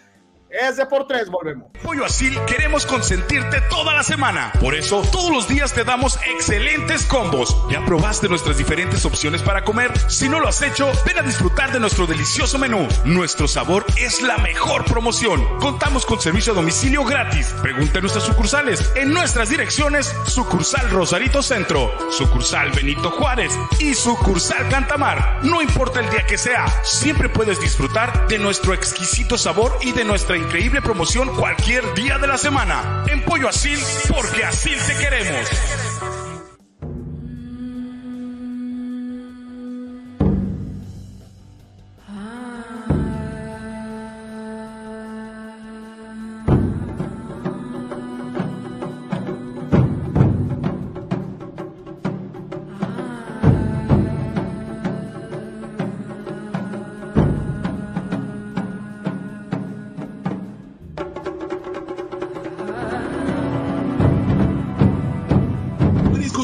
Junior te invita a disfrutar de su excelente menú. Mariscos frescos y de la mejor calidad. El placer del mar listo para degustar. Ven y prueba nuestros platillos y botanas con un ambiente 100% familiar y con todo el protocolo de seguridad e higiene. Escápate a Mariscos Popotla Junior y prueba el mejor sazón en mariscos. Estamos en Boulevard Popotla, kilómetro 30, número 3103. Pide para llevar al 661-100-2598. Mariscos Popotla Junior, del mar listo para degustar.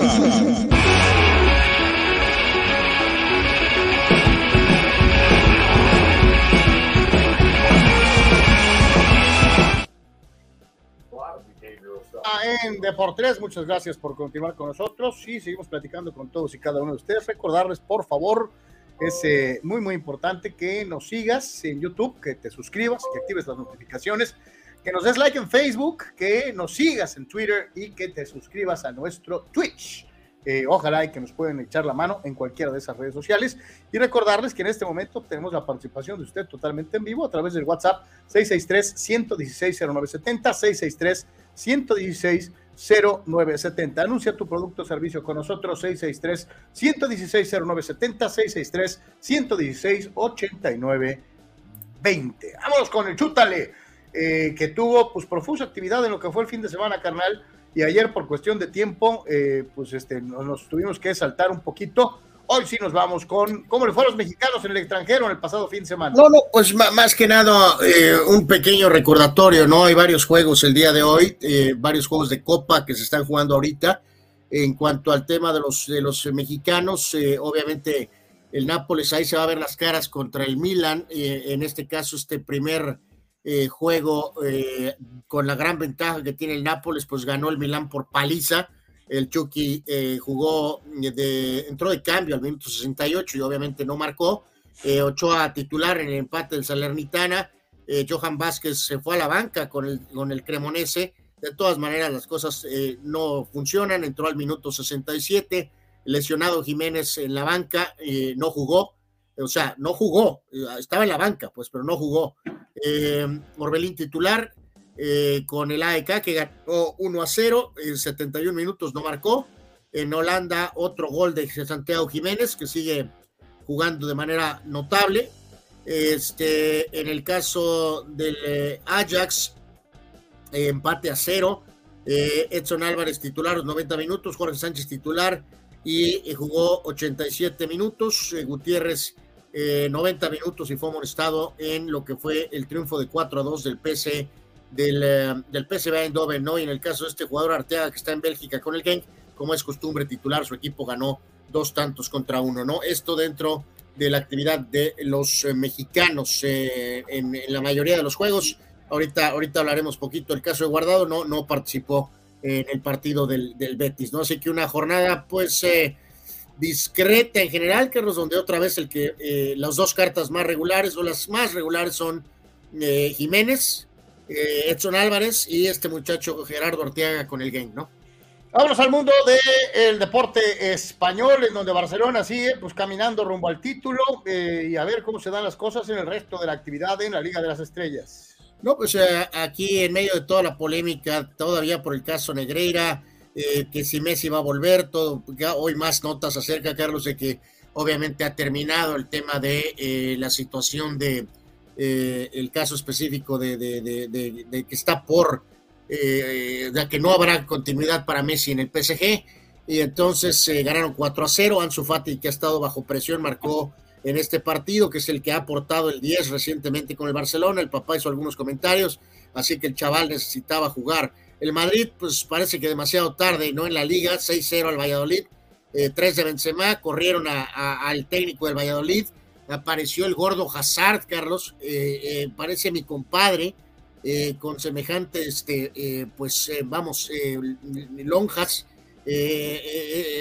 lamentable lo de Hazard, Carlos, o sea, gordo, gordo, para, para, para un, o sea, no es un ataque, no es bullying, ahora que en estos tiempos se eh, todo el mundo está tan sensible con ese tema.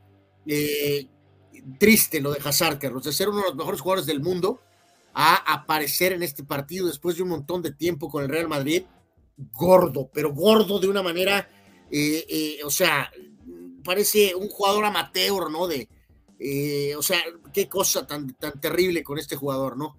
Eh, el Atlético ganó 1 a 0 al Betis, donde no, no jugó guardado. Ya el viernes les platicábamos que Aguirre había empatado contra los Asuna y César Montes eh, en acción con el español, pero no fue suficiente, sufrieron la derrota, ¿no? Así que un breve recordatorio, un poquito de lo que pasó en la Liga de España, donde, pues obviamente, insisto, el Barca va a ser campeón sin problema alguno, ¿no? Oye, traen, pero amolado eh, eh, esta situación. Digo, ahorita que está tan de moda en el fútbol mexicano, con el escandalito este de lo del, de lo del, de lo del rodillazo y la sanción eh, ejemplar, según ellos, al árbitro de León América. hace rato me llamaba mucho la atención porque veía el, el la cuenta de Twitter de eh, Marco Antonio Rodríguez de eh, Chiquimarco y hacía referencia a una nota. Voy a ponerla dos segundos porque luego no la van a hacer de jamón este, por los derechos. Espero que no sea el caso. Pero sí me llama la atención el enfoque que le da el exárbitro internacional, hoy comentarista deportivo, Marco Antonio Rodríguez, a la forma en la que él dice eh, una organización pudiente, como es el caso del Real Madrid, presenta sus propias versiones de eh, a través de los medios que le son favorables para joderle la vida a los árbitros eh, y en la medida de lo posible pues beneficiar sus intereses. Vuelvo a insistir, ahí la tiene usted en pantalla, eh, eh, esta, es la, esta es la cuenta de Twitter de Marco Antonio el Chiquimarco Rodríguez y le leo a la letra lo que menciona. Dice FIFA, UEFA, la Liga, Real Federación Española de Fútbol deben regular y sancionar las aberrantes campañas pre-partido para intentar influenciar al arbitraje a favor de sus intereses. Punto. Lo del Real Madrid es clara muestra de la perversidad actual normalizada. Similar, hashtag Negreira. Es decir, Marco acusa al Barça de, obviamente, pedir los famosos informes arbitrales y aceitar a quien se los proporciona, y al Madrid de empujar notas de estas. Desde el césped y en el bar, el clásico de vuelta de las semifinales de la Copa del Rey. Martínez Munuera será el árbitro y González González estará en el bar. Qué casualidad. Un tándem de infausto recuerdo para el Real Madrid. Porque es la misma pareja fue la que protagonizó uno de los partidos en los que más perjudicado ha sido el Real Madrid en la historia. Ahí se la pongo, ¿no? O sea, eh, antes de empezar el juego ya tienen una, una nota periodística que, que rueda por redes sociales sí, no, no, hace pues, referencia que el árbitro Panchito los perjudica, ¿no? Yo lo he visto en Real Madrid Televisión, pues este, pues ellos pueden hacer lo que quieran, que pues a menos que consigan una orden legal que, que haga que Real Madrid Televisión no haga un informe de X árbitro, Carlos, que en este caso he visto un par, dos de ellos, donde eh, X árbitro, muy relacionado, tal vez incluso si vas para atrás al caso Negreira, eh, pues el, el Madrid ha sido perjudicado, ¿no? Entonces, que haga Real Madrid Televisión una nota recapitulando los errores arbitrales de X árbitro, pues, eh, pues no sé cómo lo van a parar. Pues ahí está, ¿no? Y digo, ahorita cómo estamos de moda con esta cuestión de los árbitros, a favor, en contra, de si hay campañas o no hay campañas, de si les dan dinero para que les presenten informes, o si no les da, o sea, Aquí, los clubs no necesitan, los propios shows, todo con esa locura que existe aquí en el arbitraje de analizar cada jugada, pues está haciendo casi casi el trabajo para todos, ¿no? Pero honestamente, pues eh, es un poco diferente, porque, o sea, si, el América, Carlos, eh, de ese conflicto de intereses que hay en el fútbol mexicano, ¿no? O sea, si Televisa pone, evidentemente, tiene una nota donde X árbitro perjudica al América, si bien es de su propiedad, eh, como está la dinámica del fútbol mexicano, pues no se pondría o sea, no sería evidentemente bien visto ni remotamente, eh, pero pues eres juez y parte. En el caso acá específicamente, pues si, eso, si hay una clara separación, pues, ¿no? O sea, eh, eh, entonces, pues digo, Real Madrid Televisión, pues puede hacer lo que le El caso, Anuar, es que ahora los árbitros se sienten afectados por todos lados, por los que los aceitan como por los que los atacan antes de los juegos, como los que los atacan después de los juegos. O sea, cómo ha cambiado la percepción. Antes los árbitros, pues pasara lo que pasara, pues ahí estaba, ¿no? Este, pero ahora con este escrutinio, al, híjole, no sé si mejor o peor, pero híjole, qué forma de cambiar las cosas. Vámonos a el resto de las ligas europeas, carnal. Sí, nada más un pequeño recordatorio. Yo creo que aquí antes de dar los scores un poquito de los juegos de hoy, Carlos, en este caso, pues recordar, fue un desastre lo de lo del PSG, Carlos, perdiendo contra eh, el León, salió Messi abuchado y eh, los acontecimientos post partido y lo que ha pasado en las últimas horas prácticamente garantizan que no habrá Messi con el PSG, ¿no? Así que el Bayern con el debut de Tuchel le puso una tunda a su ex equipo, el Dortmund. Este, Tuchel a la Ignacio Ambriz, Carlos. Este, no quedó nada contento eh, eh, hasta cierto punto en su debut. Yo creo que pensó que quería ganar 8 a 2, ¿no? Este, en cuanto al Arsenal, se reafirmó evidentemente en Inglaterra como líder. El City le puso una paliza a Liverpool. Sorpresa hasta cierto punto con Newcastle ganándole al United. Y no hubo ninguna sorpresa, Carlos. El petardazo, mm, coach, director técnico, entrenador, Graham Porter. Eh, Graham Porter fue corrido del Chelsea eh, por sus pésimos resultados, a pesar de inversiones millonarias en toda la extensión de la palabra, ¿no? Así que, eh, pues fue un desastre lo del Chelsea, este, eh, en todos los sentidos, con el tema de, y, y, Tuchel tiene esa como magia, vamos a ver si la puede hacer con el Bayern, Carlos, el PSG lo corrió y inmediatamente se dio media vuelta y sacó al Chelsea campeón de la Champions. Ahora el Chelsea corrió a Tuchel y agarró al Bayern a lo mejor va a sacar al Bayern campeón de la Champions. Imagínate. Así que, eh, pues yo creo que Moraleja, si bien es medio especialón, eh, no corran a Tuchel, eh, por favor. En nuestra acostumbrada sección de Cristiano, Cristi contra, contra Lío, Lío contra Cristi, está muy interesante, se las presentamos, ya que estamos en las estadísticas chutaleras y el manejo. Ahí les va los mejores anotadores argentinos por clubes y los mejores anotadores portugueses por clubes. Que por cierto están jugando ahorita, ¿eh, Carlos? El Al Nacer. Este, están jugando ante el Al Adala. Eh, si ganan, van a retomar la punta de la Liga Árabe. Eh, y en este caso, Carlos, el gol es de Cristiano Ronaldo, ¿no? Hace eh, unos minutos metió este gol, ¿no? O sea, van 1 a 0. Eh, seguramente ahorita que lo dijiste, Oscar y varios más pensaron, ¿y de qué sirve si está jugando contra puros conos? Eh, pues sí, es la respuesta de los, de los mesiánicos, de los anti, anticristianos, pues sí, es correcto. yo creo que acá también deberíamos de ligarlo a, al ridículo Ten Hag, ¿no, Carlos? Donde el bobo, el bobo, el bobo Whitehorse lleva, pues, ¿qué? dos goles, Carlos, ¿no? Eh, jugando, jugando prácticamente todos los minutos, ¿no? Y sí, esta, esta, esta eh, página eh, en redes, Scores, Carlos, interesantes detalles o datos que pone, ¿no? Y, lo que dice aquí en este comparativo Argentina-Portugal, Messi Cristiano, es eso, ¿no? qué jugador argentino con los diferentes clubes, vamos a decir, ya más importantes, son los máximos anotadores, ¿no? Obviamente Messi con el Barcelona, el Kun Agüero con el City, Mauro Icardi, el cornudo, increíblemente voló su carrera, Carlos. Eh, era capitán y figura del Inter. Su representante, Wanda Nara, pidió más lugar, más lana, Carlos. Acabó yendo al PSG y su carrera se fue al toilet, ¿no? Eh, curioso, el mejor jugador argentino con más goles marcados en el Madrid es el Pipita Higuaín, ¿no? Eh, el Kun Agüero tiene esa doble función.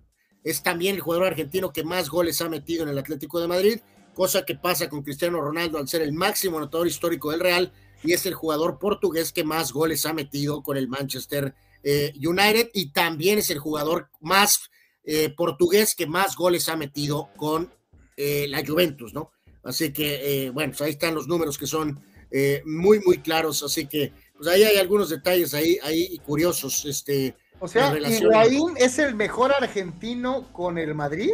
Con el Madrid, sí, 121 goles este, en, total, ¿no? Este, eh, así que, por ejemplo, Crespo, eh, muchos menos goles, máximo anotador argentino con el Milan, máximo anotador argentino con el Chelsea, eh, pero con un número eh, menor de goles. Obviamente, Futre es el portugués con más goles, por ejemplo, en el Atlético de Madrid.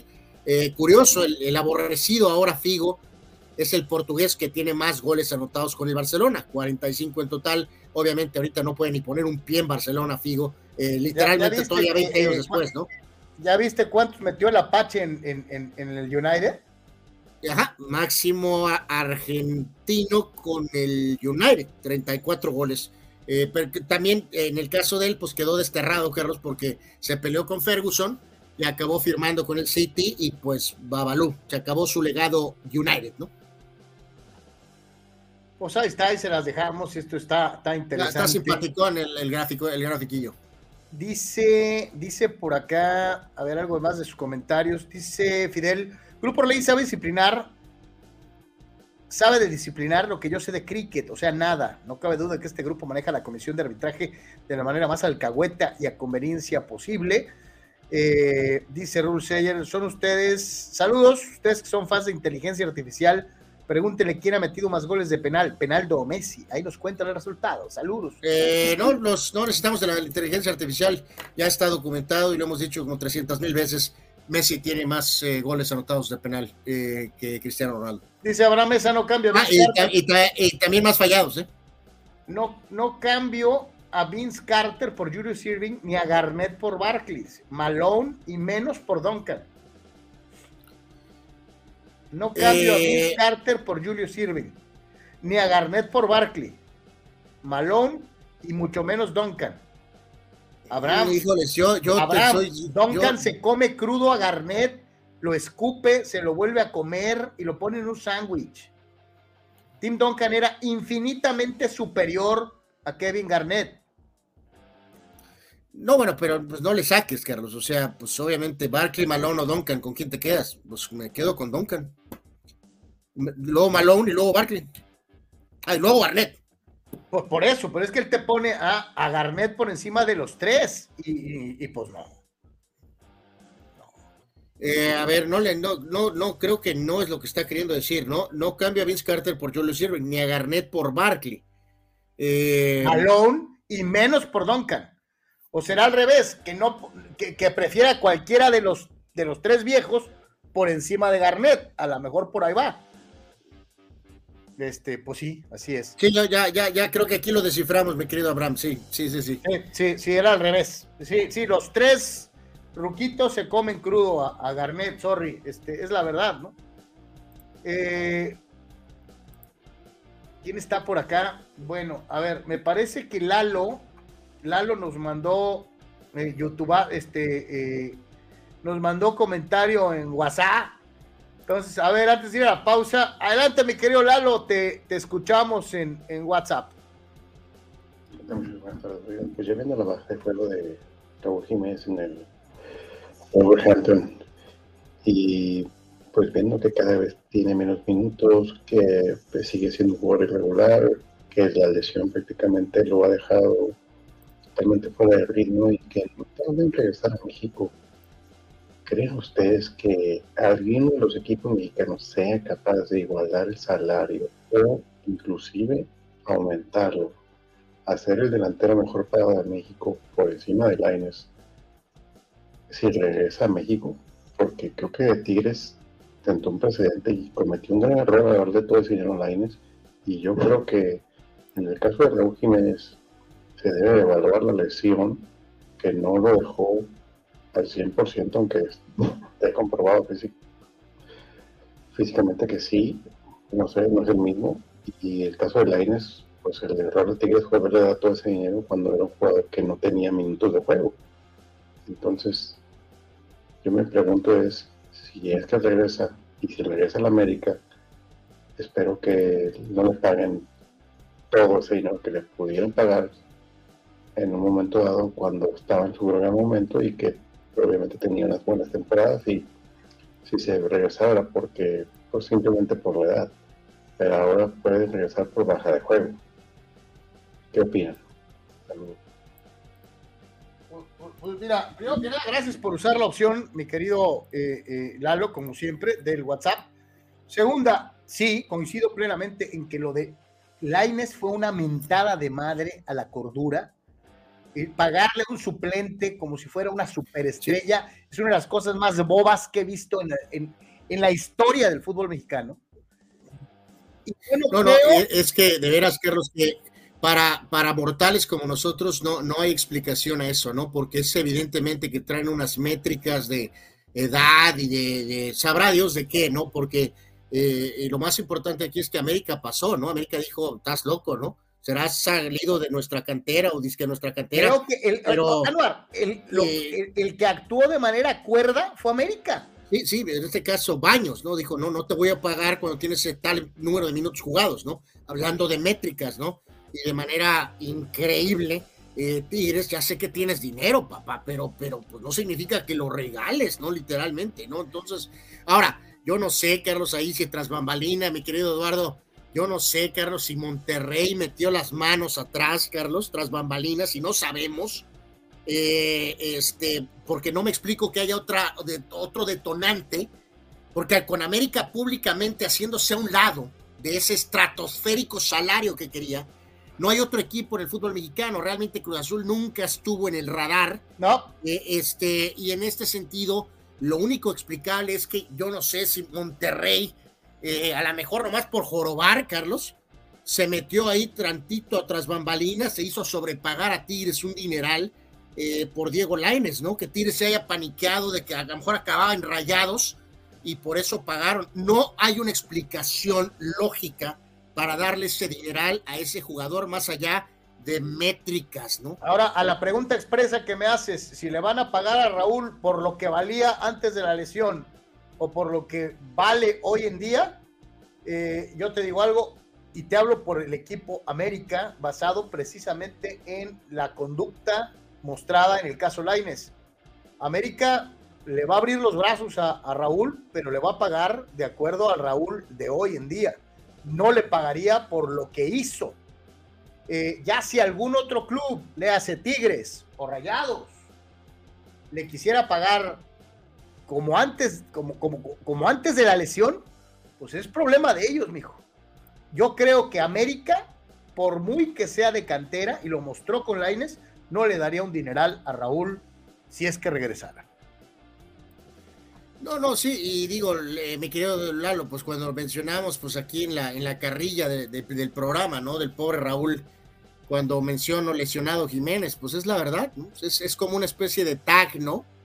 Que, ya quedó con él, Carlos, ¿no? De que este, la lesión de, de, David Luis literalmente alteró la carrera de, del pobre.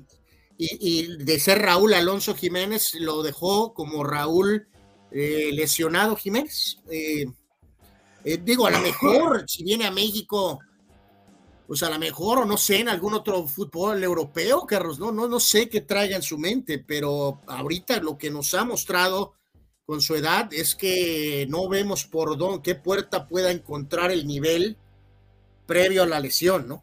O sea, no se ve ni por dónde, ¿no? E, está muy buena. ¿Quién es la mentira más grande como futbolista, Laines o Pizarrín? No, pues todavía con Laines queda ahí por la edad un factor. Yo creo que Pizarrín. A lo mejor puede todavía ahí convertirse en un jugador productivo, ¿no? Lo de Pizarrín parece que el juicio está sentenciado, ¿no? Oye, Carlos, doble fanfarria al gran Carlos Tapia, ¿no? Eh, eh, silbido de Ambriz. Este, gracias, gracias, gracias, gracias. Gracias, Carlos. Dice Charlie, ¿qué te dijo la inteligencia artificial cuando le preguntaste quién es el equipo más grande de México y de toda CONCACAF? La inteligencia artificial contesta como Anuar, sin comprometerse. O sea, eh, eh, no, es que todo depende. Eh, hay que ver cómo son las cosas. Y es igual Carlos Tapia que mi carnal para corresponder. Así, nunca se, nunca se faja los pantalones para decir lo que piensa. Este, siempre tiene ángulos. Este, entonces, no, mi querido Charlie. Pues la, este pregunta era sobre inteligencia artificial, no sobre mí, ¿no? es que tú y la inteligencia artificial son similares. Eh, Gracias, Carlos, de nuevo. Gracias. Dice Dani Arce, de acuerdo, Carlos, América no sobrepagará a nadie. También en eso nos parecemos al Madrid. Pues Gerardo. Este en, este, caso sí le atinaron, ¿no? No, y de hecho, Carlos, también eh, evidentemente no regresaron a Diego Reyes, Carlos. Es otro ejemplo, que también fue a Tigres antes, ¿no? O sea, Diego Reyes también quería un dineral y América dijo, mm, mm".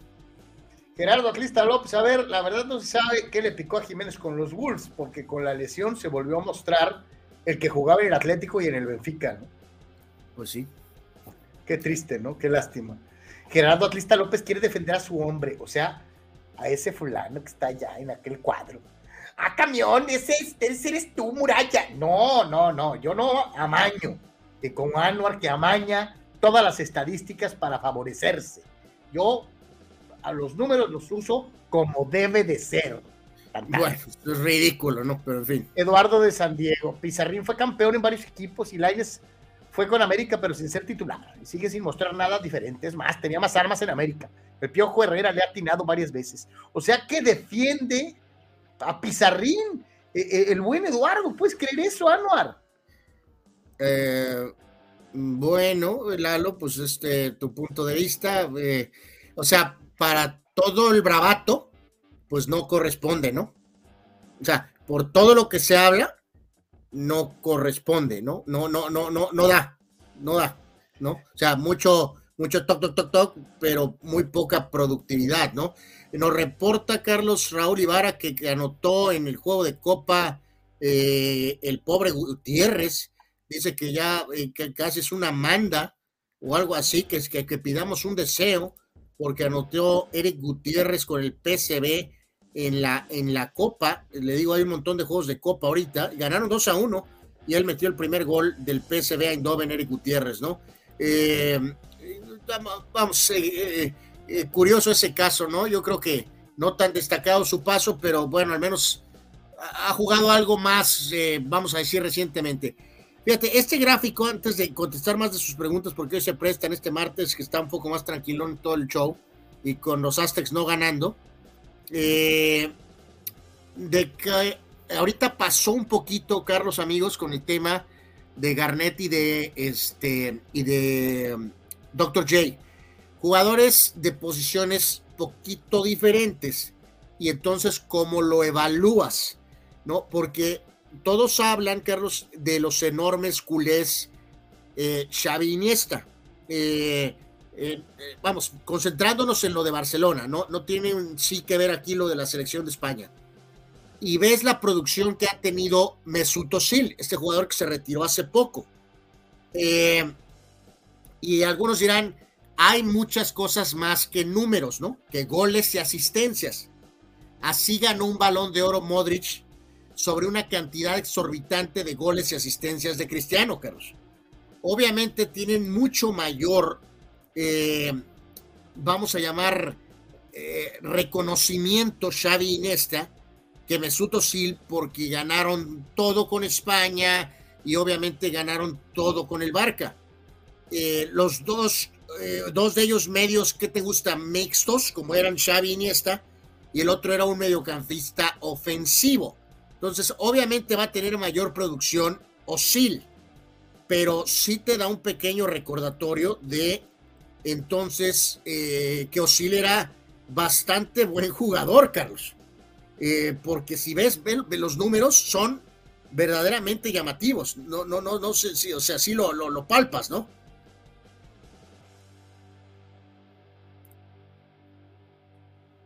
Sí, sí, desde luego, desde luego. O sea, eh, eh, eh, y aquí, digo, lo más aquí, la situación creo que es muy importante señalarla, se da más que otra cosa por la visibilidad mediática que les dio ser campeones del mundo a los españoles, ¿no?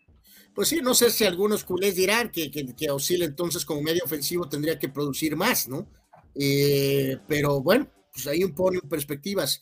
Eh, eh, un poquito, o sea, ok, más ofensivo, sí, ¿no? Pues tiene más goles, tiene más asistencias, ahora sí que vuelve a lo mismo, depende de qué cristal lo mires, ¿no? O lo, observes, ¿no? Obviamente, insisto, los otros dos son considerados jugadores históricos, y Osid, él es considerado un buen jugador, sin embargo, eh, con muchos menos juegos, Carlos, con muchos menos juegos que Iniesta y Xavi, ve la producción de Osil. O sea, e, es, es obvio que los reflectores se los llevan Xavi Iniesta. Simplemente es un recordatorio de que Osil pues fue bastante buen jugador y hasta cierto punto pasó como que abajo del radar, ¿no? Como que muchísimo menos mediático de una u otra manera, probablemente eh, eh, muy ligado al hecho, reitero, que unos fueron campeones del mundo y otros no. Dice Gerardo López, Osil considerado, considero es mucho mejor, inclusive que Modric.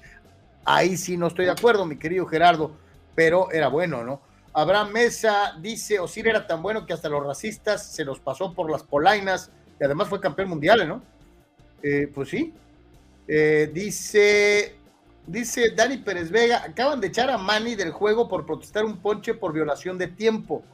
Increíble el protagonismo de algunos umpires. Se echaron a Machado porque se le acabó el reloj y protestó y lo echaron. ¿Cómo ves?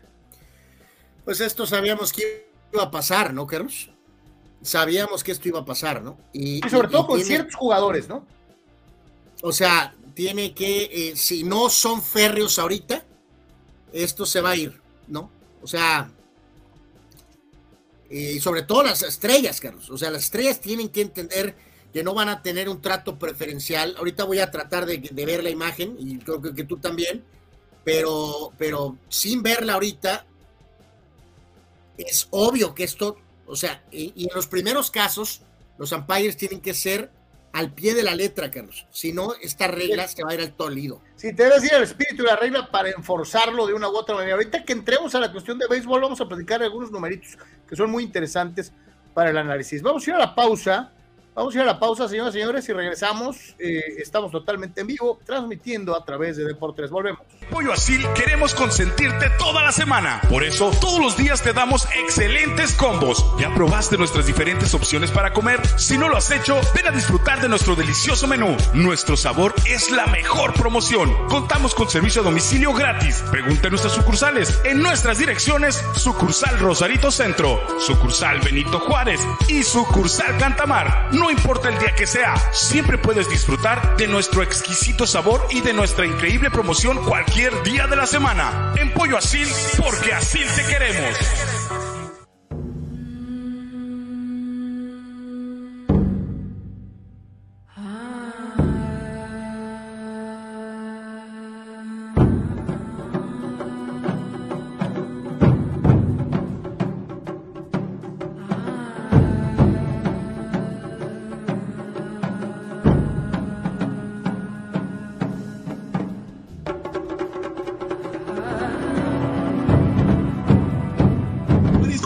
Junior te invita a disfrutar de su excelente menú. Mariscos frescos y de la mejor calidad. El placer del mar listo para degustar. Ven y prueba nuestros platillos y botanas con un ambiente 100% familiar y con todo el protocolo de seguridad de higiene. Escápate a Mariscos Popotla Junior y prueba el mejor sazón en mariscos. Estamos en Boulevard Popotla, kilómetro 30, número 3103. Pide para llevar al 661-100-2598. Mariscos Popotla Junior, del mar listo para degustar.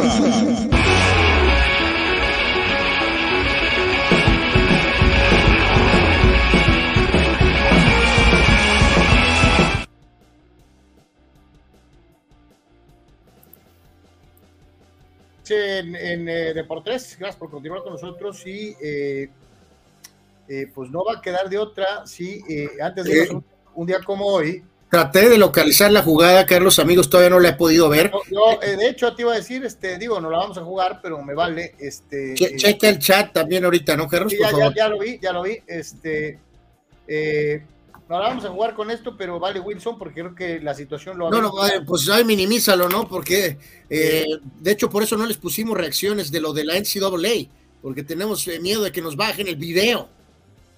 Este, eh, varios de los amigos en Twitter ya están manejando esta circunstancia y aquí se las, se las ponemos, digo, mientras seguimos platicando con todos ustedes, ahí la alcanzan medio a ver este, eh, obviamente, bueno, pues estaba eh, en el círculo de espera eh, el siguiente bateador y ahí se decreta la violación. El umpire va y platica con Machado y le da a conocer que se le acabó el tiempo y que es strikeout por regla, es ponche por regla. Llega Von Melvin, le empieza a hacer de palabras, algo dice Machado y el umpire lo manda a volar, ¿no?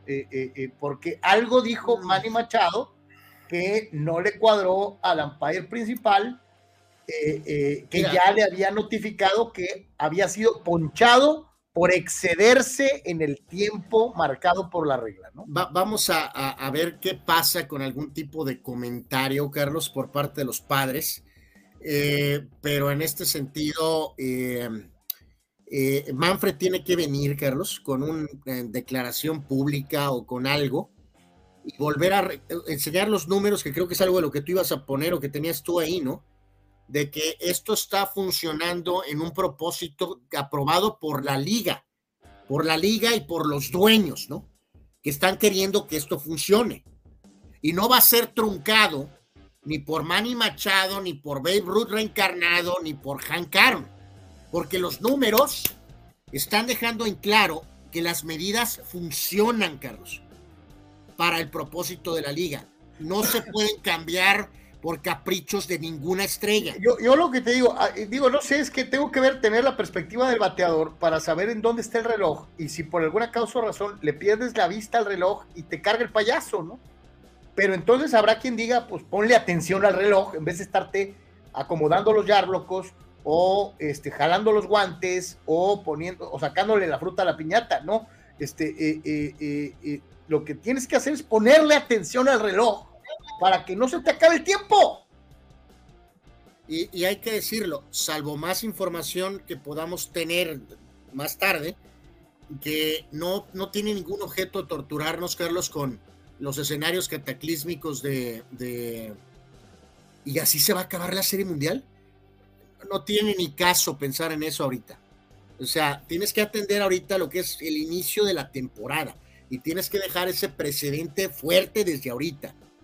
Entonces, ahorita vamos a empezar ya con el base y vámonos un día como hoy, un día como hoy en Deportes 4 de abril de este 2023. A ver, un segundo, porque este, la red y todo está lento, Carlos. Yo no sé si eh, me parece que hay, hay, mucha gente de vacaciones ya, yo creo, ¿no? Este, Así que bueno, la, lista de hoy es, eh, es extensa. Eh, tremendo pelotero eh, Gil Hodges de la vieja guardia con los propios Dodgers. Nació en el 24, falleció en 1972. ¿Sí me estás escuchando bien? Sí. Jim Fregosi, manager de los Phillies, aquel gran equipo de 93. Me caía muy bien el señor Fregosi. Era muy buen manager Jim Fregosi, en paz descanse. Él nació en 42, falleció en 2014 el propio caso triste de Ray Fossey, Carlos, aquel famoso catcher de Oakland que fue arrullado por el telúrico Pete Rose en un juego de estrellas. Eh, Ray Fossey nació en esta fecha, pero en el 47 falleció hace un par de años, en 2021. Tom Jackson, gran linebacker de los Broncos de Denver, 70s y 80s, después muchos años como analista de ESPN, nació en 1951. Un legendario coach, muy buen coach de hockey, Pat Burns nació en 52, falleció lamentablemente de cáncer en 2010. Sergio Orduña, Carlos, parte de aquellos tigres famosos, ¿no? Se habla mucho de, del vato, se habla mucho de Tomás, eh, pero como que a veces se, nos olvida Sergio Orduña, ¿no crees?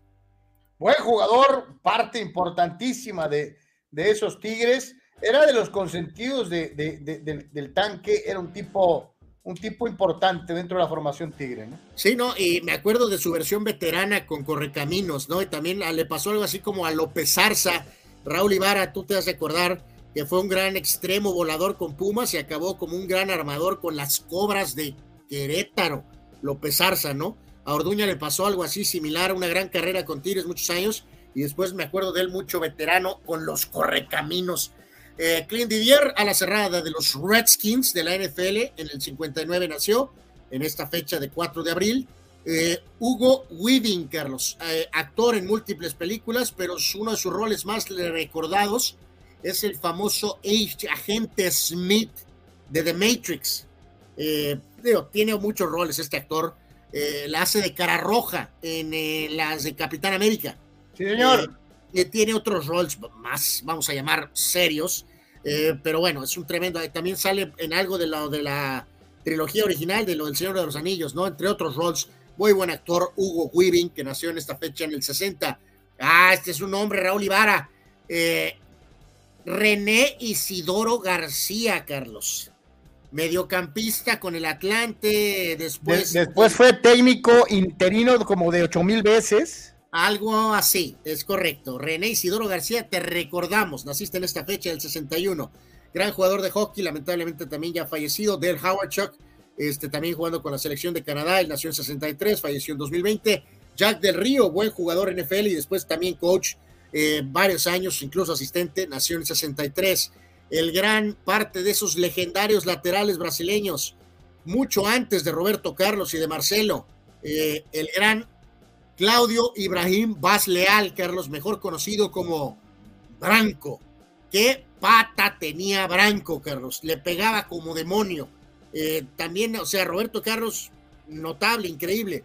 Pero Branco también tenía una bazuca en la pierna izquierda. Eh, gran jugador Branco, mundialista en 86, en 90 y en 94. No, pues y acuérdate, y, acuérdate, pues había antes, hubo otros, ¿cómo se llamaba el lateral este que también le pegaba durísimo? de, México 86. Josimar. Josimar, o sea, es que los brasileños han tenido para dar y prestar, ¿no? Totalmente, como es costumbre, Brasil tiene como 20 opciones por posición, ¿no? Eh, Paul Parker, lateral derecho inglés, eh, titular en Italia 90, nació en 64. Jesse Togg, linebacker con Atlanta en la NFL muchos años, gran jugador, nació en 65. Icónico actor, Carlos, creo que el otro día no sé por qué lo mencionamos, pero hoy es su cumpleaños, el señor Robert Downey Jr., eh, ¿Por qué lo mencionaste el otro día, Carlos? Que mencionabas lo de Chaplin. No me acuerdo, también era, era algo relacionado a un cumpleaños y nos acordamos de Robert Downey, pero no me acuerdo por qué. Correcto, pero, pero sí, su fecha de cumpleaños es el día de hoy. También muy buen actor, Barry Pepper, este es el que la hace de Roger Maris en aquella película que les hemos mencionado que se llama 61, eh, que hizo Billy Crystal, ¿no? De la historia de los Yankees de aquel año en particular, y aparte tiene otros roles muy interesantes, uno de ellos en Salvando al Soldado Ryan, Barry Pepper, actor. Mago, eh, David Blaine. Carlos, yo lo que más le admiro a David Blaine es todas las eh, hermosas, bellas damas con las que ha salido, Carlos. Anuar, pero para Mago es el señor Copperfield, los demás son copia. Por eso, Blaine es una copia más reciente, pero también es, buen, es bueno y es obviamente una figura internacional como Mago, David Blaine. Eh, Scott Rowland, recientemente Hall of Famer, con varios equipos en grandes ligas, nació en 75. Otro muy buen mediocampista brasileño, Emerson, su mejor momento en aquel eh, eh, equipo de Brasil del 98, nació en 76, porque aquí nos acordamos de todo y por eventos actuales, jugador de banca de los Lakers, campeones de los 2000, Carlos, Stanislav Medvedenko. ¿Qué hubo? Solamente tú te acuerdas de ese fulano. Bueno, eh, de este sí se acuerdan más. Lamentablemente, pues falleció hace ya varios años, parece que fue ayer, el señor Heath Ledger, eh, gran actor, nació en esta fecha en 79, lamentablemente falleció en 2008. Fíjate, eh, cosas, ¿no? Nunca nos dejó su, su, gran actuación en, en, en Batman, pero yo creo que sus mejores roles estaban por venir, ¿no? O sea, apenas se había cimentado como, como un gran actor y lo mejor estaba por venir, ¿no? Sí, pues uno de esos trágicos casos, ¿no? Porque en este caso en particular, pues tenía que 29 años, Carlos, ¿no? O sea, eh, increíblemente, una tragedia terrible, la pérdida de Heath Ledger. Aparte, el Guasón tuvo otros roles bastante, bastante importantes. Eh, ben Gordon, eh, un jugador que era para mucho más en la NBA, lo recordamos con sus buenos años con Chicago, muy buen, muy buen tirador. Rudy Fernández, gran jugador de básquetbol español, nació en 85. Eh, Cameron Maybe, jugador en eh, Major League Baseball con Padres, con Yankees y otros equipos, nació en 87. Sami Kedira, eh, mediocampista de contención alemán, jugó en el Real Madrid, en Juventus, nació en 87. Y la supermodelo de Victoria's Secret, Josephine Scriber, Carlos, que ella, aquí la ponemos y la mencionamos porque es una super fan de los Raiders, pero de verdad. Pero ella no está casada con ningún jugador, ¿va? No, no está casada con ningún jugador, pero por X razón es súper fan de los Raiders. Bueno, eh, ahí los cumpleaños. Vamos a eh, la cuestión de los eventos y también fallecidos en esta fecha, 4 de abril. En este caso, en eh, particular con, primero con los hechos, Carlos. en esta fecha, amigos, pero de, en este caso, 1973 se abría el World Trade Center, Carlos. O sea, estarían cumpliendo 50 años hoy, Carlos. O sea, increíble que ya se cayeron Eh, eh, santo Dios, eh, a mí nunca se me va a olvidar la primera versión de King Kong, o sea, la versión setentera de King Kong, en donde en lugar de subirse al Empire State Building como la de los 20 o 30 se subía a las Torres Gemelas, Anuar. ya no hay Torres Gemelas, ¿no? Sí, que aquella acción causó mucha polémica por la nostalgia, ¿no? De la King Kong original, porque pues era en el Empire State, ¿no? Y en la versión moderna de finales de los 70, ¿no? De la parte de los, creo que es 76, 77, ¿no? Así eh, obviamente se adecuó a, las Torres Gemelas que pues lamentablemente fueron destruidas en el ataque terrorista del 2001. Eh, en esta fecha, en 75, se abría una pequeña empresa, Carlos, que se llama Microsoft, eh, con el señor Bill Gates y Paul Allen. Ganarían unos milloncitos, creo que después, ¿no? bueno. Y nos cambiaría la vida a todos absolutamente a todos, ¿no? Obviamente IBM tuvo mucho que ver, Apple tuvo mucho que ver, pero obviamente Microsoft es una cosa que cambió literalmente pues, la, vida para todos nosotros, ¿no? En esta fecha, en 83, fue campeón del básquetbol colegial North Carolina State. Este es el partido que antes recordábamos en la fecha de que recordábamos al coach Balbano, ¿no? Que fue una gran sorpresa eh, con North Carolina ganándole a Houston, que era súper favorito y el icónico festejo del coach Balbano que lamentablemente fallecería de cáncer eh, después. En 88 Kansas se, coronaba con Danny Manning como jugador más destacado y en el 2005 Carolina lograba el título, su cuarto en ese momento, eh, ganándole a Illinois. Así que parte de los hechos en cuanto a los fallecimientos, pues otra tragedia de un icónico nombre de la historia, Carlos. Eh, es aniversario del asesinato de Martin Luther King en esta fecha. 4 eh, de abril del 68 fue cuando fue asesinado eh, en este hotel, en, uh, en, el Hotel Memphis, ¿no? En Tennessee, a los 39 años de edad. Eh, Manny Zapeda me recordaba también, Carlos, el señor Resortes de la Resortera y no sé qué más. Resorte, de la Resortera, para servir a usted quien quiera. Exactamente, él falleció en 2003, leyenda. Auténticamente. Eh, en los años 50, 40 altos, Resortes ya hacía el moonwalk muchos años antes que Michael Jackson. ¿eh? Sí, Manny me recordaba también eso, ¿no? Que es el original moonwalk, eh, sin duda alguna, ¿no? falleció el gran crítico de cine Roger Ebert en 2013, o sea, hace 10 años, que hizo una aquella mancuerna con Gene Siskel, ¿no? En las análisis de las películas de la Unión Americana, y gran jugador inglés Ray Wilkins, eh, que fue mundialista en México 86, falleció en esta fecha en 2018. era de mis programas favoritos cuando recién me moví a vivir a, Baja California. Me encantaba ver ese película. Eh, verlos ahí sentaditos en la sala de cine este, y platicando. Y... Sí, echaban unos análisis muy particulares. Fíjate, él es, en este caso aquí mencioné a, eh, a Roger Ebert, ¿no? Gene Siskel, que también ya falleció, era súper fan de los Bulls, Carlos, de los Bulls, de los Bulls de los noventas. Fíjate que aquí nos tira una buena fecha el gran Juan Antonio Pitones, Carlos. a ver, antes de ver el de Jerry, eh, o sea, son 13 años del, del, del, uh, del lamentable y, del, temblor de Mexicali, ¿no? Del, del, temblor de Mexicali, correctamente, 13 años, ¿no? Uf. Este, no se va a olvidar porque era un día domingo y yo estaba comiendo carnitas. Nunca se va a olvidar porque este, estábamos en el restaurante aquí en Tijuana y el restaurante se movió todo. Por cierto, ese restaurante ya no existe allá por las 5 y 10. Este, eh, sí, pero nunca se me va a olvidar, ¿no? Eh, dice Juan, un día como hoy también, eh, pero en 1960, la ceremonia de entrega de los Óscares, donde ganaba la histórica película de Ben Hur, con Charlton Heston y Simón Signoret. Este, muy, muy buena película, eh, dentro de otras cosas.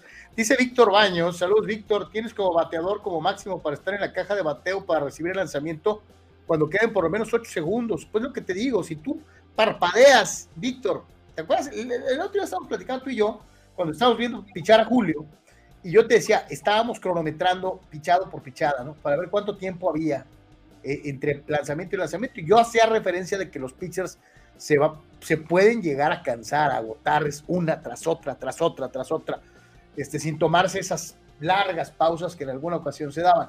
Pero el bateador tiene que estar atento al reloj, porque en lo que se acomoda los guantecitos y en lo que le hace así y se saca la fruta de la piñata y todo lo demás, este, eh, se acomoda los yarblocos, se le va a acabar el reloj el, el, bateador tiene como principal objetivo, antes de acomodarse lo que se tenga que acomodar, estar viendo el reloj. Cuando, cuando jugabas básquetbol, Anuar, antes no había reloj de tiro. No les preocupaba. Sí, exacto. Por eso te digo que la liga tiene que venir fuerte, Carlos, reafirmando lo que se está haciendo. Porque puede haber varios jugadores, algunos de ellos varias estrellas, que a lo mejor no están muy de acuerdo, Carlos, ¿no? Dice Dani que Manny estaba reclamando porque quiso pedir tiempo fuera y el umpire no se lo dio. Eh, todo mundo tiene que alinearse, ¿no? Y en este caso, ese ejemplo que viste, Carlos, es muy bueno, ¿no? Eh, eh, el, ejemplo del básquetbol. ¿Por qué, se, ¿Por qué se puso el reloj? Porque era en beneficio del deporte. ¿Por qué? Porque se retenía además el, el balón y, y, se volvía muy lento, ¿no? Y por lo tanto muy aburrido, muy mañoso. Anuar, antes no había backcourt foul. Correcto. En el básquet. Entonces, ¿qué hacía un fulano? Agarrabas al mejor driblador y iba y venía solo 80 veces el tiempo. Ok, aquí es un poco diferente. Es un beneficio para el juego, ¿no? De todas maneras, ¿no? Lo que se está buscando con el tiempo es eh, agilizar y para beneficio de muchas cosas. Dice Jerry, fulanos, un día como hoy hace 13 años del terremoto en mi ciudad, 7.2 en Chicali Town. Saludos, saludos, mi querido Jerry. Sí, sí no, las imágenes en la carretera, Carlos, ¿no? Que parecían película B de La Roca, ¿no? Que saldría después, ¿no? Este, literalmente con las carreteras eh, eh, levantadas, ¿no? Este... Vamos con, con, los padrecitos, este, lo que fue el juego de ayer y eh, parcial de cómo vamos hoy, ¿no? No, pues yo creo que te emocionaste, ¿no? Este, bueno, par de home runs, pero el definitivo, el de Hassan Kim, eh, del cual, pues es tu, es tu jugador favorito, ¿no? Es tu ídolo, ¿no? Álvaro, lo que no entiendo es que, ¿por qué Hassan Kim lo único que sabe decir es I love you? Este, ¿ya cuánto tiempo tiene viviendo acá, hombre? Pues creo que es un patrón de todos nuestros buenos amigos asiáticos, ¿no, Carlos? Eh, es obvio que entienden todo, ¿no? Pero por alguna razón este, siempre tienen a su traductor a un lado, ¿no? Sí, a mí me cae bien el señor Hassan Kim y qué bueno que fue el héroe. Este, ve, ve, vélo, Anwar estaba contento como un pollo coreano. contento a la potencia, ¿no? Y digo, creo que marca un poquito eh, la reafirmación de la vecina ciudad, Carlos, de que al tener la derrota que dolió del tema de los Aztecs, pues la forma en que los padres ganaron el juego de ayer, después reafirmó como Welcome to Padres, ¿no? Ahora sí, como es, eh, somos el único show en town y bienvenidos todos, ¿no? Eh, pues sí, sí, este, yo te digo qué bueno que se da la victoria, ya era necesaria, hubo gente que se puso nerviosa con el mal inicio, este, que no era tan mal inicio, es normal, vamos a decirlo de una u otra manera, pero pues ni para dónde hacerse. En este juego, por eso, perdiste dos, Carlos, y luego ya has ganado tres, ¿no? sí, claro. En este juego, a la mitad del tercer capítulo, los padres están ganando una carrera por cero. Eh, batazo de hit para Austin Nola. Cronenworth anotaba. Nola se eh, movía hasta la segunda colchoneta. Esto fue en el segundo capítulo. Los padres están ganando a los diamantes de Arizona. Una carrera por cero en el partido que se está disputando en este, en este preciso momento, ya sin Manny Machado, que fue echado del terreno de juego. ¿Cómo le fue a los Dodgers? Los eh, propios Dodgers también en lo que fue la actividad de ayer le tundieron a los Rockies 13 eh, carreras a 4 en este eh, compromiso. Anuar, fue el día del bobblehead de Julio Urias. correcto, sí, sí, por ahí veíamos las eh, bueno, las, postales y obviamente en este caso Almonte es el que se lleva la victoria en un trabajo eh, amplio del picheo de los Dodgers con Groove 4 innings, Almonte, Vesia, Bigford y Miller.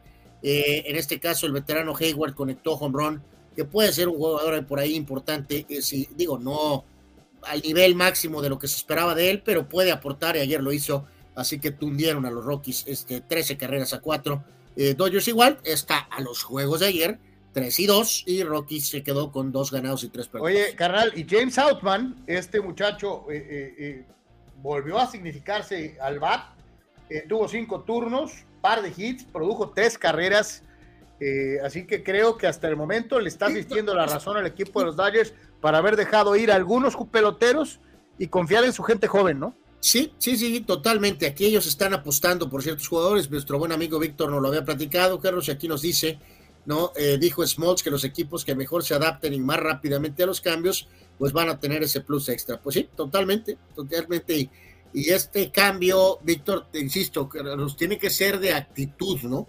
O sea, no, no te puedes cerrar a, es que así no se jugaba antes o algo, ¿no? Tienes que entender que esto es un beneficio general, ¿no? Vámonos con los Yankees Anuar que se enfrentaron contra los siempre correosos Phillies de Filadelfia. Pues no de inicio, Carlos. Los Phillies están 0 y 4. Los hicieron pedazos los Rangers en la primera serie. Los Rangers ahora todopoderosos del Messier. Y ahora fueron a Nueva York y pues me los surtieron también. Así que Phillies, eh, eh, el archirrival de, los padres este, en el playoff pasado y todo, pues 0 eh, y 4 Yankees gana 8 y 1, Yankees inicia con 3 ganados y un perdido hasta los juegos de ayer. Néstor Cortés, este que fue tan llamativa su contribución el año anterior, inicia con el pie derecho, 5 entraditas, 7 hits, 3 ponches sin base por bolas. Y eh, el caso de eh, nuestro muy reconocido John Walker, Carlos, eh, pues lo surtieron, ¿no? 4 y un tercio, 4 hits, 4 carreras, 3 pasaportes, y así que se llevó la derrota, mal inicio para los Phillies con todo y Trey Turner y con todo y Real Muto y Kyle Schwarber, todavía no tienen a Bryce Harper, pero eh, de inicio los Phillies con algunos problemas. Dice Víctor, eh, dijo John Smalls que los equipos que mejor se adapten y más sí, rápidamente. Sí, lo, lo acabo de leer. Sí, van a tener un plus. Eh, mencionaba Dani, eh, estoy de acuerdo en que si vas a apurar a los pitchers, también hay que hacerlo con los bateadores. Yo, al juego que fui el sábado, se me hizo muy, ágil y lo disfruté igual. Absolutamente.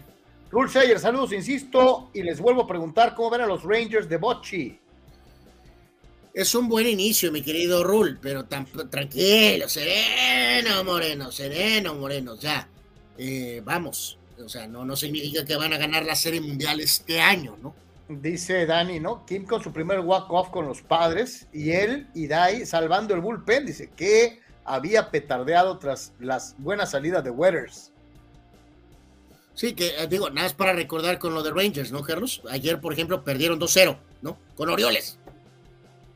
O sea, eh, es el inicio. hicieron, pomada los Phillies y después perdieron 2-0 con los eh, Orioles, ¿no? Normal. Dice Eduardo de San Diego, ya sale este fin de semana la película Air, muero por verla. todo lo que tenga que ver con Jordan es más que interesante. Fíjate que me invitaron a la premier y por eso Z no pude ir, mi querido Eduardo. Este. Sí, pues todo luce que los comentarios son muy buenos, Carlos, ¿no? Muy, otra vez está eh, buen, con todo lo vilipendiado que es el pobre eh, cornudo Ben Affleck, Carlos. Eh, mandilón, mangoneado, sangoloteado por, por J-Lo. tiene muy su feeling, ¿no? Todo lo, yo también la, la quiero ver, sin verdad. Todo indica que es una muy buena película y obviamente en un tópico que creo que a todos nos llama la atención de, cómo se dio. Eh, y fíjate, nunca se va a olvidar porque tuvo más relevancia este señor Sonny Vaccaro, que es el que, eh, el personaje de Matt Damon, Carlos, porque lo, lo, eh, él hablaba mucho aquí en, la radio en San Diego con los Loose Cannons. tenía una amistad con, con Bill Warrendale, el famoso Warrendale Wire, y también con Hartman. Y este, y contaba Sonny Vaccaro hay muchas de sus anécdotas de aquellas épocas, de las firmas, de los jugadores y que esto y que el otro, y ve, literalmente, no sé, 15, 20 años después, eh, es parte fundamental de esta película, ¿no? Y de la historia de cómo, eh, pues, se firmó a Michael Jordan por Nike, ¿no? Básicamente, ¿no? Eh, tranquilón ayer en cuanto a los top performers, par de bombazos para David Villar con San Francisco, de Luke Riley, eh, con Tampa, Brian Reynolds con Piratas, eh, Gleyber Torres buen con Yankees, pero bueno, todavía falta mucho para ver qué show con Gleyber Torres y obviamente Ronald Acuña es garantía con Atlanta. Picheo, nada arriba de seis. Eh, True Rasmussen con Tampa, Freddy Peralta con Milwaukee, Descrefani con San Francisco, John Gray con Texas, seis entradas y un tercio, siete punches, y Tyler Ball con también eh, Minnesota son los más destacados de la jornada de ayer, que ya está en desarrollo el día de hoy, ¿no? Y fíjate lo que, lo que son las cosas. Eh, eh, yo creo que muchos han de estar pensando que eh, Bruce Bochy tiene la varita mágica, ¿no? Este, digo, no es, no es lo mismo tener una buena primera semana que tener todo un buen año, ¿eh? Y, yo concuerdo con lo que dijiste hace rato, hay que tener mucha calma con, con Texas, ¿no? Mucha, mucha calma. Ahí están, señores, señores, eh, eh, eh, los rankings, lo más caliente del béisbol en lo que ha sido su primera semana. Pues sí, esto apenas todavía muy frío, ¿no? Realmente no, no agarra todavía mucha atracción. Houston, Atlanta, Padres, aún empezando perdiendo los primeros dos juegos. Mets, Yankees, Dodgers, San Luis, Toronto, Tampa y Cleveland, ¿no? Yo creo que por lo menos una cefanita más para darnos un, pequeño más panorama de, del primer ranking realmente, ¿no? Dice, fíjate qué gacho es el buen Rule Sayer, se pasa de lanza y utiliza un anuarismo, un anuarismo para caerle encima al pobre Ben Affleck, al quien denomina un trapo seco. Mm, sí, pero es un trapo diferente al que dije del equipo rebaño, Carlos. Este, este trapo está seco por otras razones.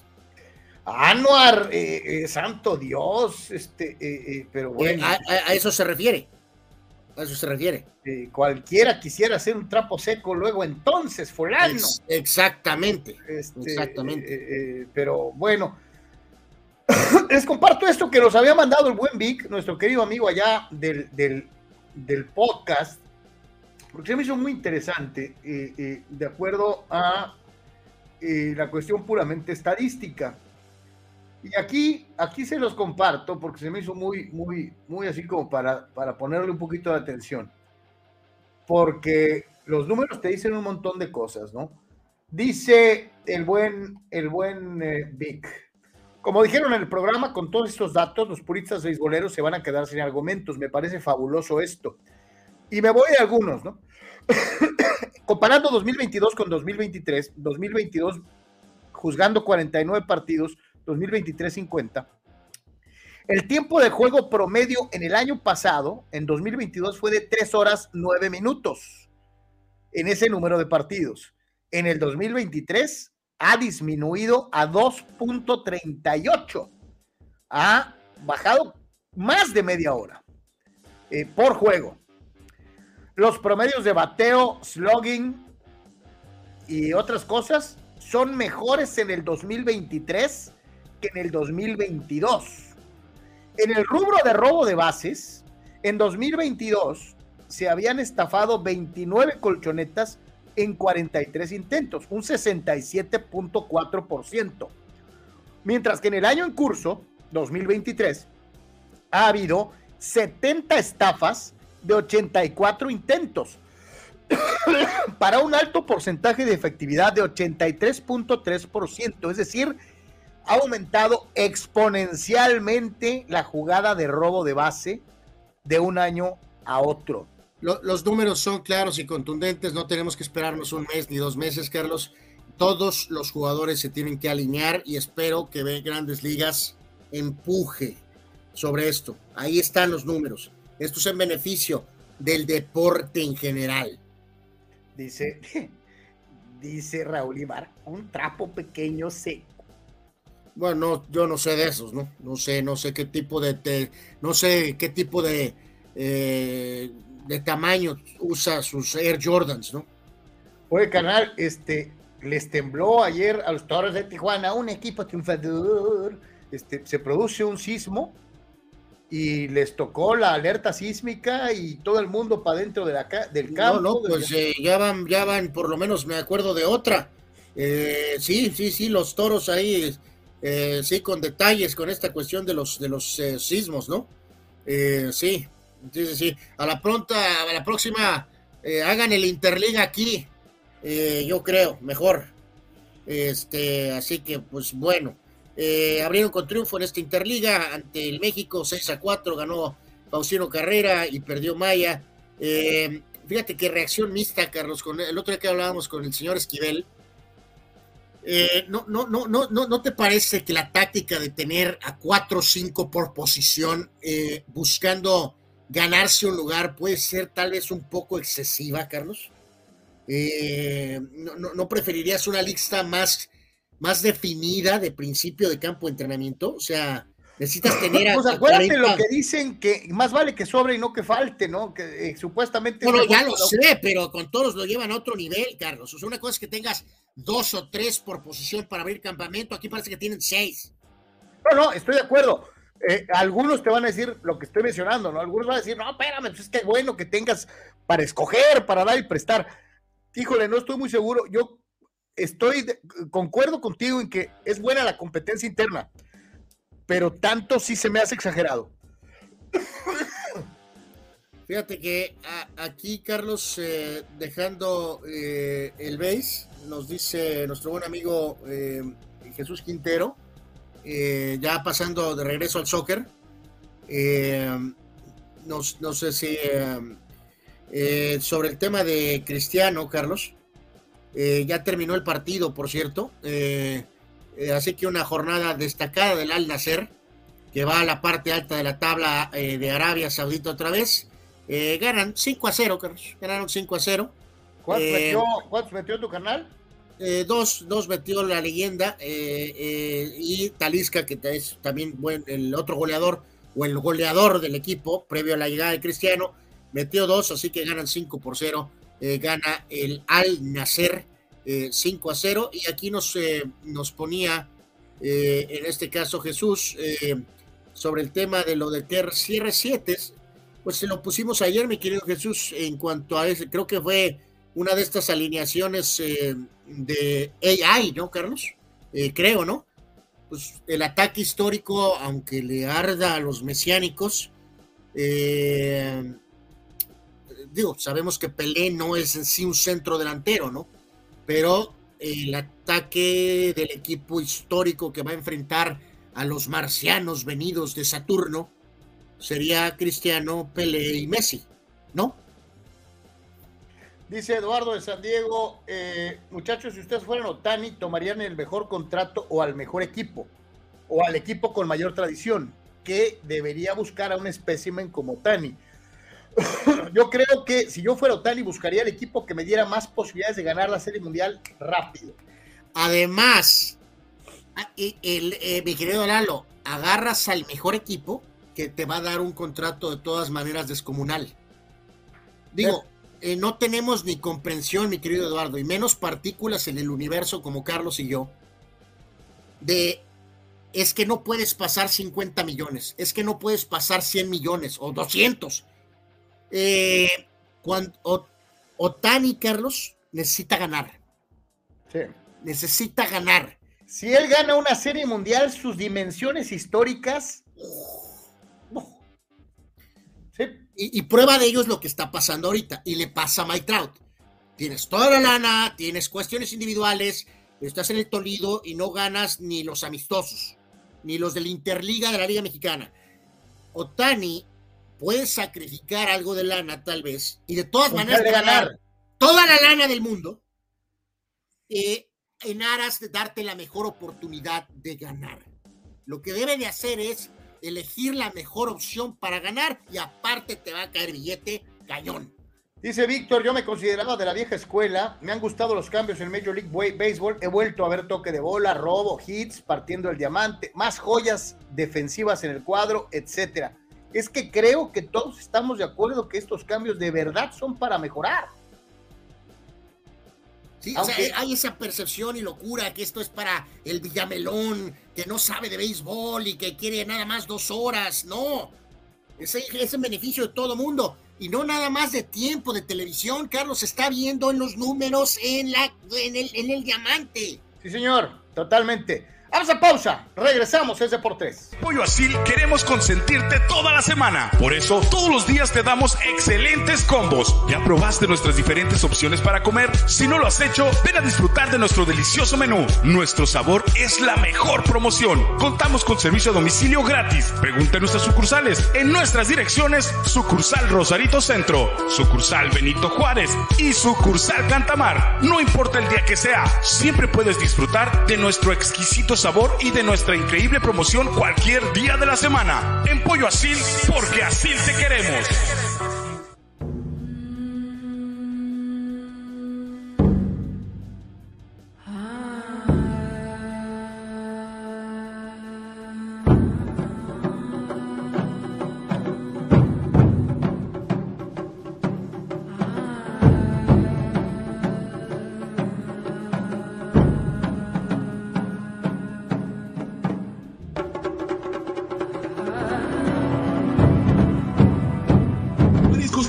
Junior te invita a disfrutar de su excelente menú. Mariscos frescos y de la mejor calidad. El placer del mar listo para degustar. Ven y prueba nuestros platillos y botanas con un ambiente 100% familiar y con todo el protocolo de seguridad de higiene. Escápate a Mariscos Popotla Junior y prueba el mejor sazón en mariscos. Estamos en Boulevard Popotla, kilómetro 30, número 3103. Pide para llevar al 661-100-2598. Mariscos Popotla Junior, del mar listo para degustar.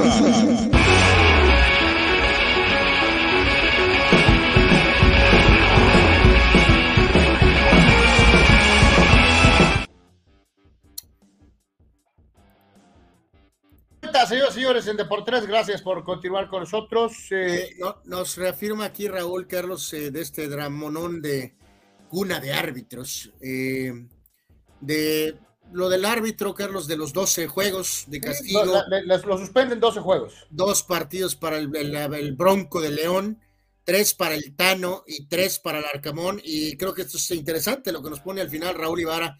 Cero para Nahuel por sus nahueladas fuera de la cancha por decirlo de alguna manera, dice, le tienen miedo a los Tigres. Pues sí, por todo el dramonón que se arma hablando de todo el dramato de acá, de lo del América León, Carlos. Pues sí, están bravos esos Tigres, ¿eh? son inmunes. O sea, él y Iñak, o sea, mm, pues sí, no los tocan. Eh, entonces digo, nomás así nos adelantamos poquito con esta. Entonces ya eh, corroborados son 12 juegos al árbitro el árbitro que le rodilleó los, los yarblocos a un jugador de León y la suspensión para Fernando Ortiz y Nicolás Larcamón por su mentada de madre que por poco y los lleva a las manos, eh, ¿no? Pues bueno, pues medio los llevó a las manos, ¿no? Eh, pues sí, pues, sí. Digo, eh, ya en el tema del árbitro.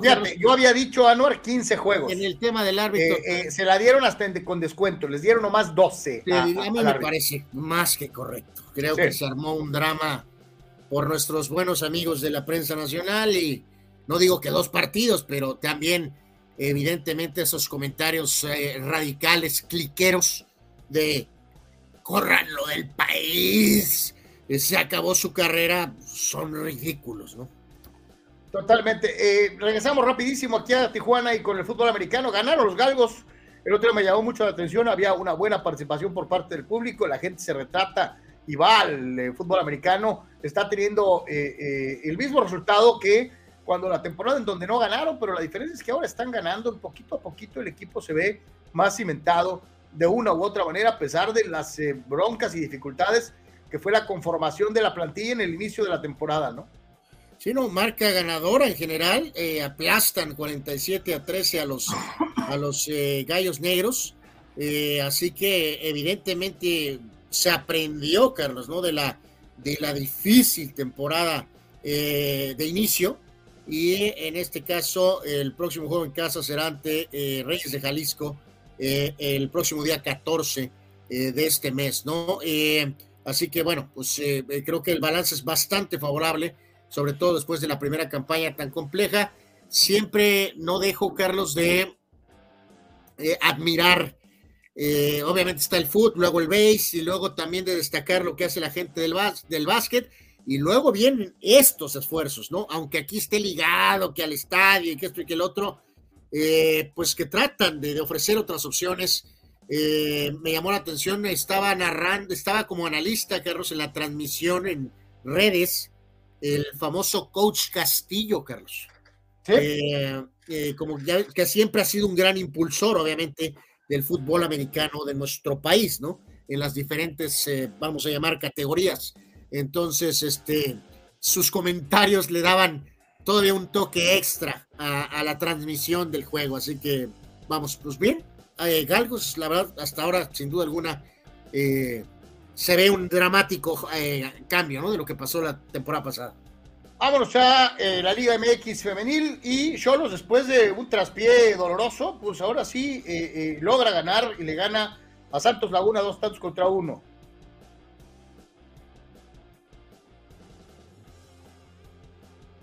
Correcto, este pues se obtiene la, la, la victoria por parte del equipo de Tijuana eh, que se mantiene en esa zona eh, con los goles de Espinosa y también de Cuellar.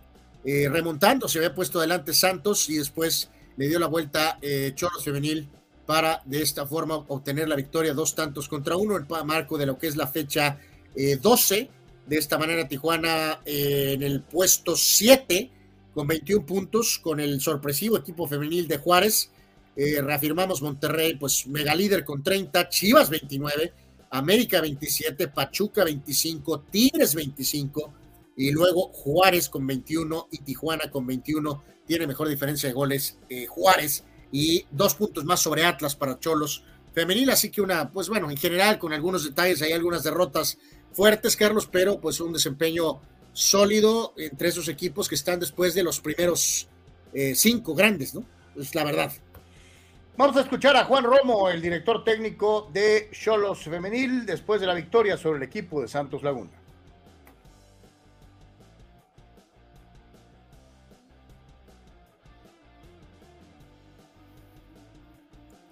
Nos hicieron una presión alta que nos estaba complicando la salida.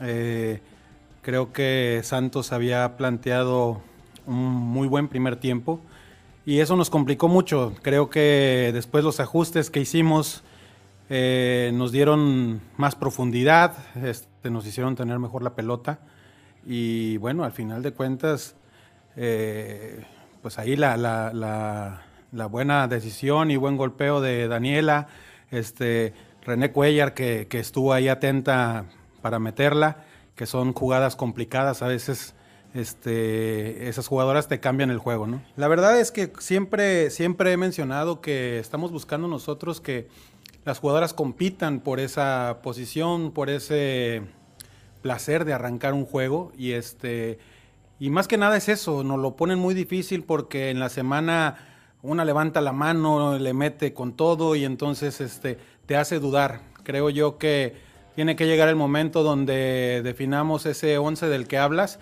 pero creo que también sería injusto para las que vienen haciéndolo bien en la semana. Entonces, eh, hay que esperar. Si, si, si 11 levantan la mano y son constantes en ese, en ese querer jugar, pues entonces será más fácil para encontrar el 11, pero Hoy en día todavía estamos en esa etapa donde todas están compitiendo de gran forma.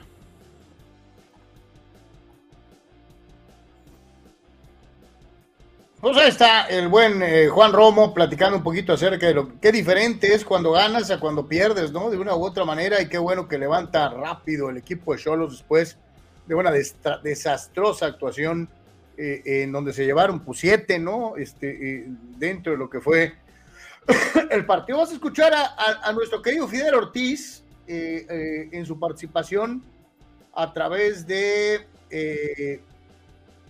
a través de lo que es WhatsApp. Adelante, Fidel. Cruz Azul regresando, Cruz Azul regresando a TV Azteca. La verdad no lo creo. Para empezar, el incompetente de Salinas Pliego no tiene ni para pagarles por los derechos de transmisión a la máquina cementera de Cruz Azul y tampoco creo ese rumor acerca de que pueden regresar otra vez a ser locales en el estadio Azulgrana. Un rumor que ha circulado por ahí a través de las redes sociales. Y en primera, en el estadio Azulgrana es en el estadio donde no han podido ganar absolutamente ni un solo título. Y lo peor aún, en Teba Azteca es en donde más subcampeonatos colecciona el equipo de la máquina cementera. Lo cual si de ser cierto este rumor, es un error gravísimo por parte de la directiva del equipo cementero. Eh, no, no, hay, que recordar que va a haber movimientos por lo del tema de los ajustes de la Azteca eh, para rumbo al Mundial. Eh, pues no hay muchas opciones, ¿no? Jugar en CU no es, entonces es muy probable que no va a ser probable, se va a usar la cosa esa llamada azul. ¿Va a jugar América? ¿Va a jugar Cruz Azul ahí? Del tema de televisión, pues no, no creo sinceramente que, que regresen Azteca, sinceramente. Eh, por los propios comentarios que ha hecho el señor Salinas, ¿no? Entonces, eh, pues si hay que jugar, eh, van a jugar ahí porque no les queda de otra, evidentemente, ¿no?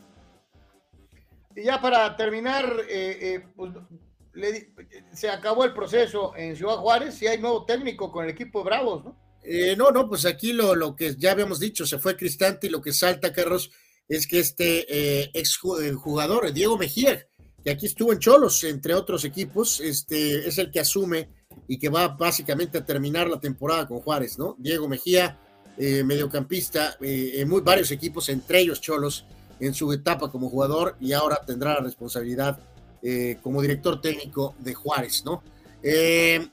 Carlos, algunos scores finales de la jornada de hoy. Chelsea y Liverpool 0 a 0 en la Premier. Juegan en CONCACAF el Atlas a las 5 en contra del Philadelphia Union. Y el León juega a las 7 contra el Violet. ¡Wow! Y en este caso, el eh, Copa del Rey están todavía jugando. El Bilbao y el Osasuna están en el tiempo, están empatados y están en el tiempo agregado. Y mientras tanto, en lo que es la Copa Italia, Juventus e Inter 1 a 1. Eh, se fueron ahí expulsados varios jugadores. Y ganó el PSV 2 a 1 con el gol de Gutiérrez, el mexicano. Y el Bayern tiró, Carlos, asquerosamente la Copa Alemana. Creo que queda muy claro. Al perder 2 a 1 contra el Freiburg, Carlos. El eh, Friburgo, santo entonces ya ahorita están diciendo, uh, Tuchel quedó fuera. Creo que literalmente mandaron a volar la Copa Alemana eh, para enfocarse a rematar la liga y obviamente la, Champions. ¿No?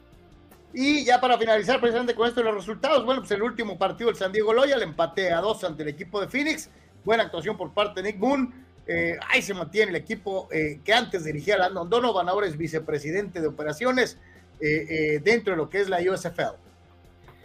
Sí, correcto, empate a dos anotaciones en este inicio de campaña y no sé, eh, Manny va el thumbs up, Carlos, va Fidel con su, su, su, mensaje que dio aquí con nosotros. Oye, Fidel tiene voz de locutor, ¿eh? Fidel habló con autoridad. sí, totalmente, este, así que pues, sigue creo que Ricardo es poco se, se, eh, incómodo por lo del tema Tigre. No es una crítica, mi querido Ricardo, es una realidad, ¿no? Dice, ¿cómo que le tienen miedo los árbitros a un equipo chiquitito como Tigres? Es como si en España le temieran el Rayo Vallecano. Esa ni tú te la crees, Ricardo. Evidentemente, pues eh, Tigres tiene una autoridad, un peso, y por eso parece que sus estrellas son inmunes, ¿no? Pero espérame, ¿qué no Tito es? Tito es Tigre. No, no, por eso, por eso. O sea, ahora estás con ironía, pues. Ah, ok, ok, sí, sí, pues bueno. O sea, ni él se la cree que Tigres es el rayo vallecano de la Liga MX, por favor. Dice Eduardo de San Diego, ¿ya vieron el tweet de Fighterson sobre el Arcamón y Ortiz? Les dice que son unos niños y que son unos ridículos. ¿No se habrá mordido la lengua? Híjoles, a este compa un día le van a dar una bofetada, otra bofetada, ¿eh, Carlos?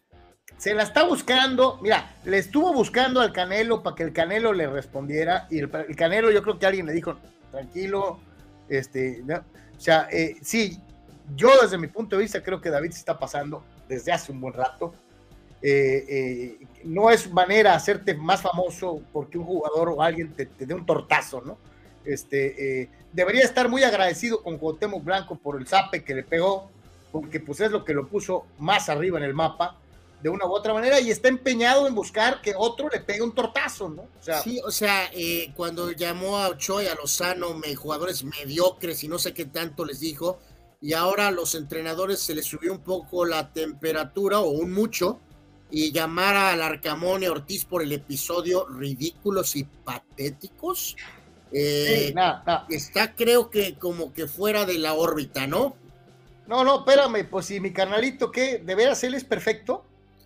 Pues parece que sí, ¿no? Siempre dice que es que yo soy periodista y yo tengo que criticar. No, mijo, también hay que aportar soluciones y también hay que dar otro tipo de comentarios. O sea, eh, eh, no, o sea, no, no, no, no, no entiendo por qué quiere decir que esto fue un episodio de una pelea de chamacos de 12, 13 años, Carlos. O sea, no está bien, pero pues, se aprendieron y se agarraron. O sea, eh, uno dice que porque le insultó a la mamá y que esto y que el otro. Y yo, no, yo nomás te digo una cosa, eh, para poder hablar de eso, Anuar, tienes que haber pisado una cancha. Eh, pues sí, tienes que sentir en cualquier nivel. Y yo te apuesto que, que, David no ha jugado ni canicas en su, en su vida. No, pues eh, sí, que juegues en, creo que por ahí es famoso un video, ¿no? Que creo que mete un gol en un partido de, de, de, de Azteca a pase de José Ramón.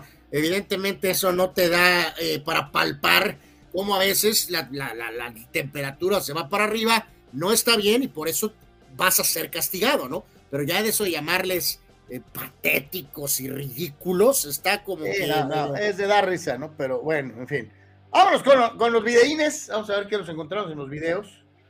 Este, eh, para el día de hoy, para la conclusión del Deportes de este día.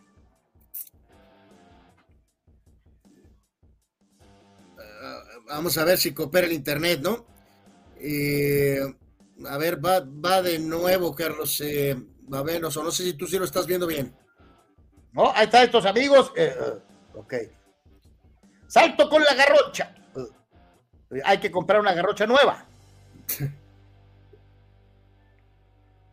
este pequeño iba corriendo con el amiguito y pues le valió sorbete, iba con, se le enredó ahí la cinta y le valió. Y vean a este amigo. O sea, es un carazo, no es, un, carazo, no un carazo. Sí, sí. ¡Ah! Eh, la liana no soportó el peso. Y la pequeñina poniéndole la muestra al padre y el padre el padre eh, eh, el, padre perforó el trampolín. El trampolín también, el brincolín ese tiene peso, ¿no? Caminando sobre las aguas caminando sobre las aguas. Y luego acá mi amigo con el... Todo iba muy bien, ¿eh? Lástima. Oh, bueno, estuvo peor. ya me ha pasado. Estuvo peor el del carazo, ¿no? Este, eso ya me ha pasado de que uno siente acá que como en las películas uno se puede colgar de cualquier cosa y que vas a, tus bracitos endebles van a soportar tu peso, ¿no? Entonces, cuando te avientas así como el borras, normalmente no aguantas tu propio peso y te vas al carajo este, eh, eh, suele suceder. Eh, mucho cuidado, no todo lo que ven en las películas se puede hacer en la vida real. Gracias a todos los que nos hicieron favor de acompañarnos el día de hoy. Recordarnos una vez más, ojalá y nos puedan echar la mano para que más gente se pueda, le pueda dar like a Deportes en Facebook. Es muy, muy importante para nosotros. Y visítenos, por favor, en www.deportes.com, nuestro portal oficial eh, con las mejores noticias del día a lo largo de la jornada. Todo el día hay noticias en www.deportres.com. Visítenos también en TikTok y también en Instagram.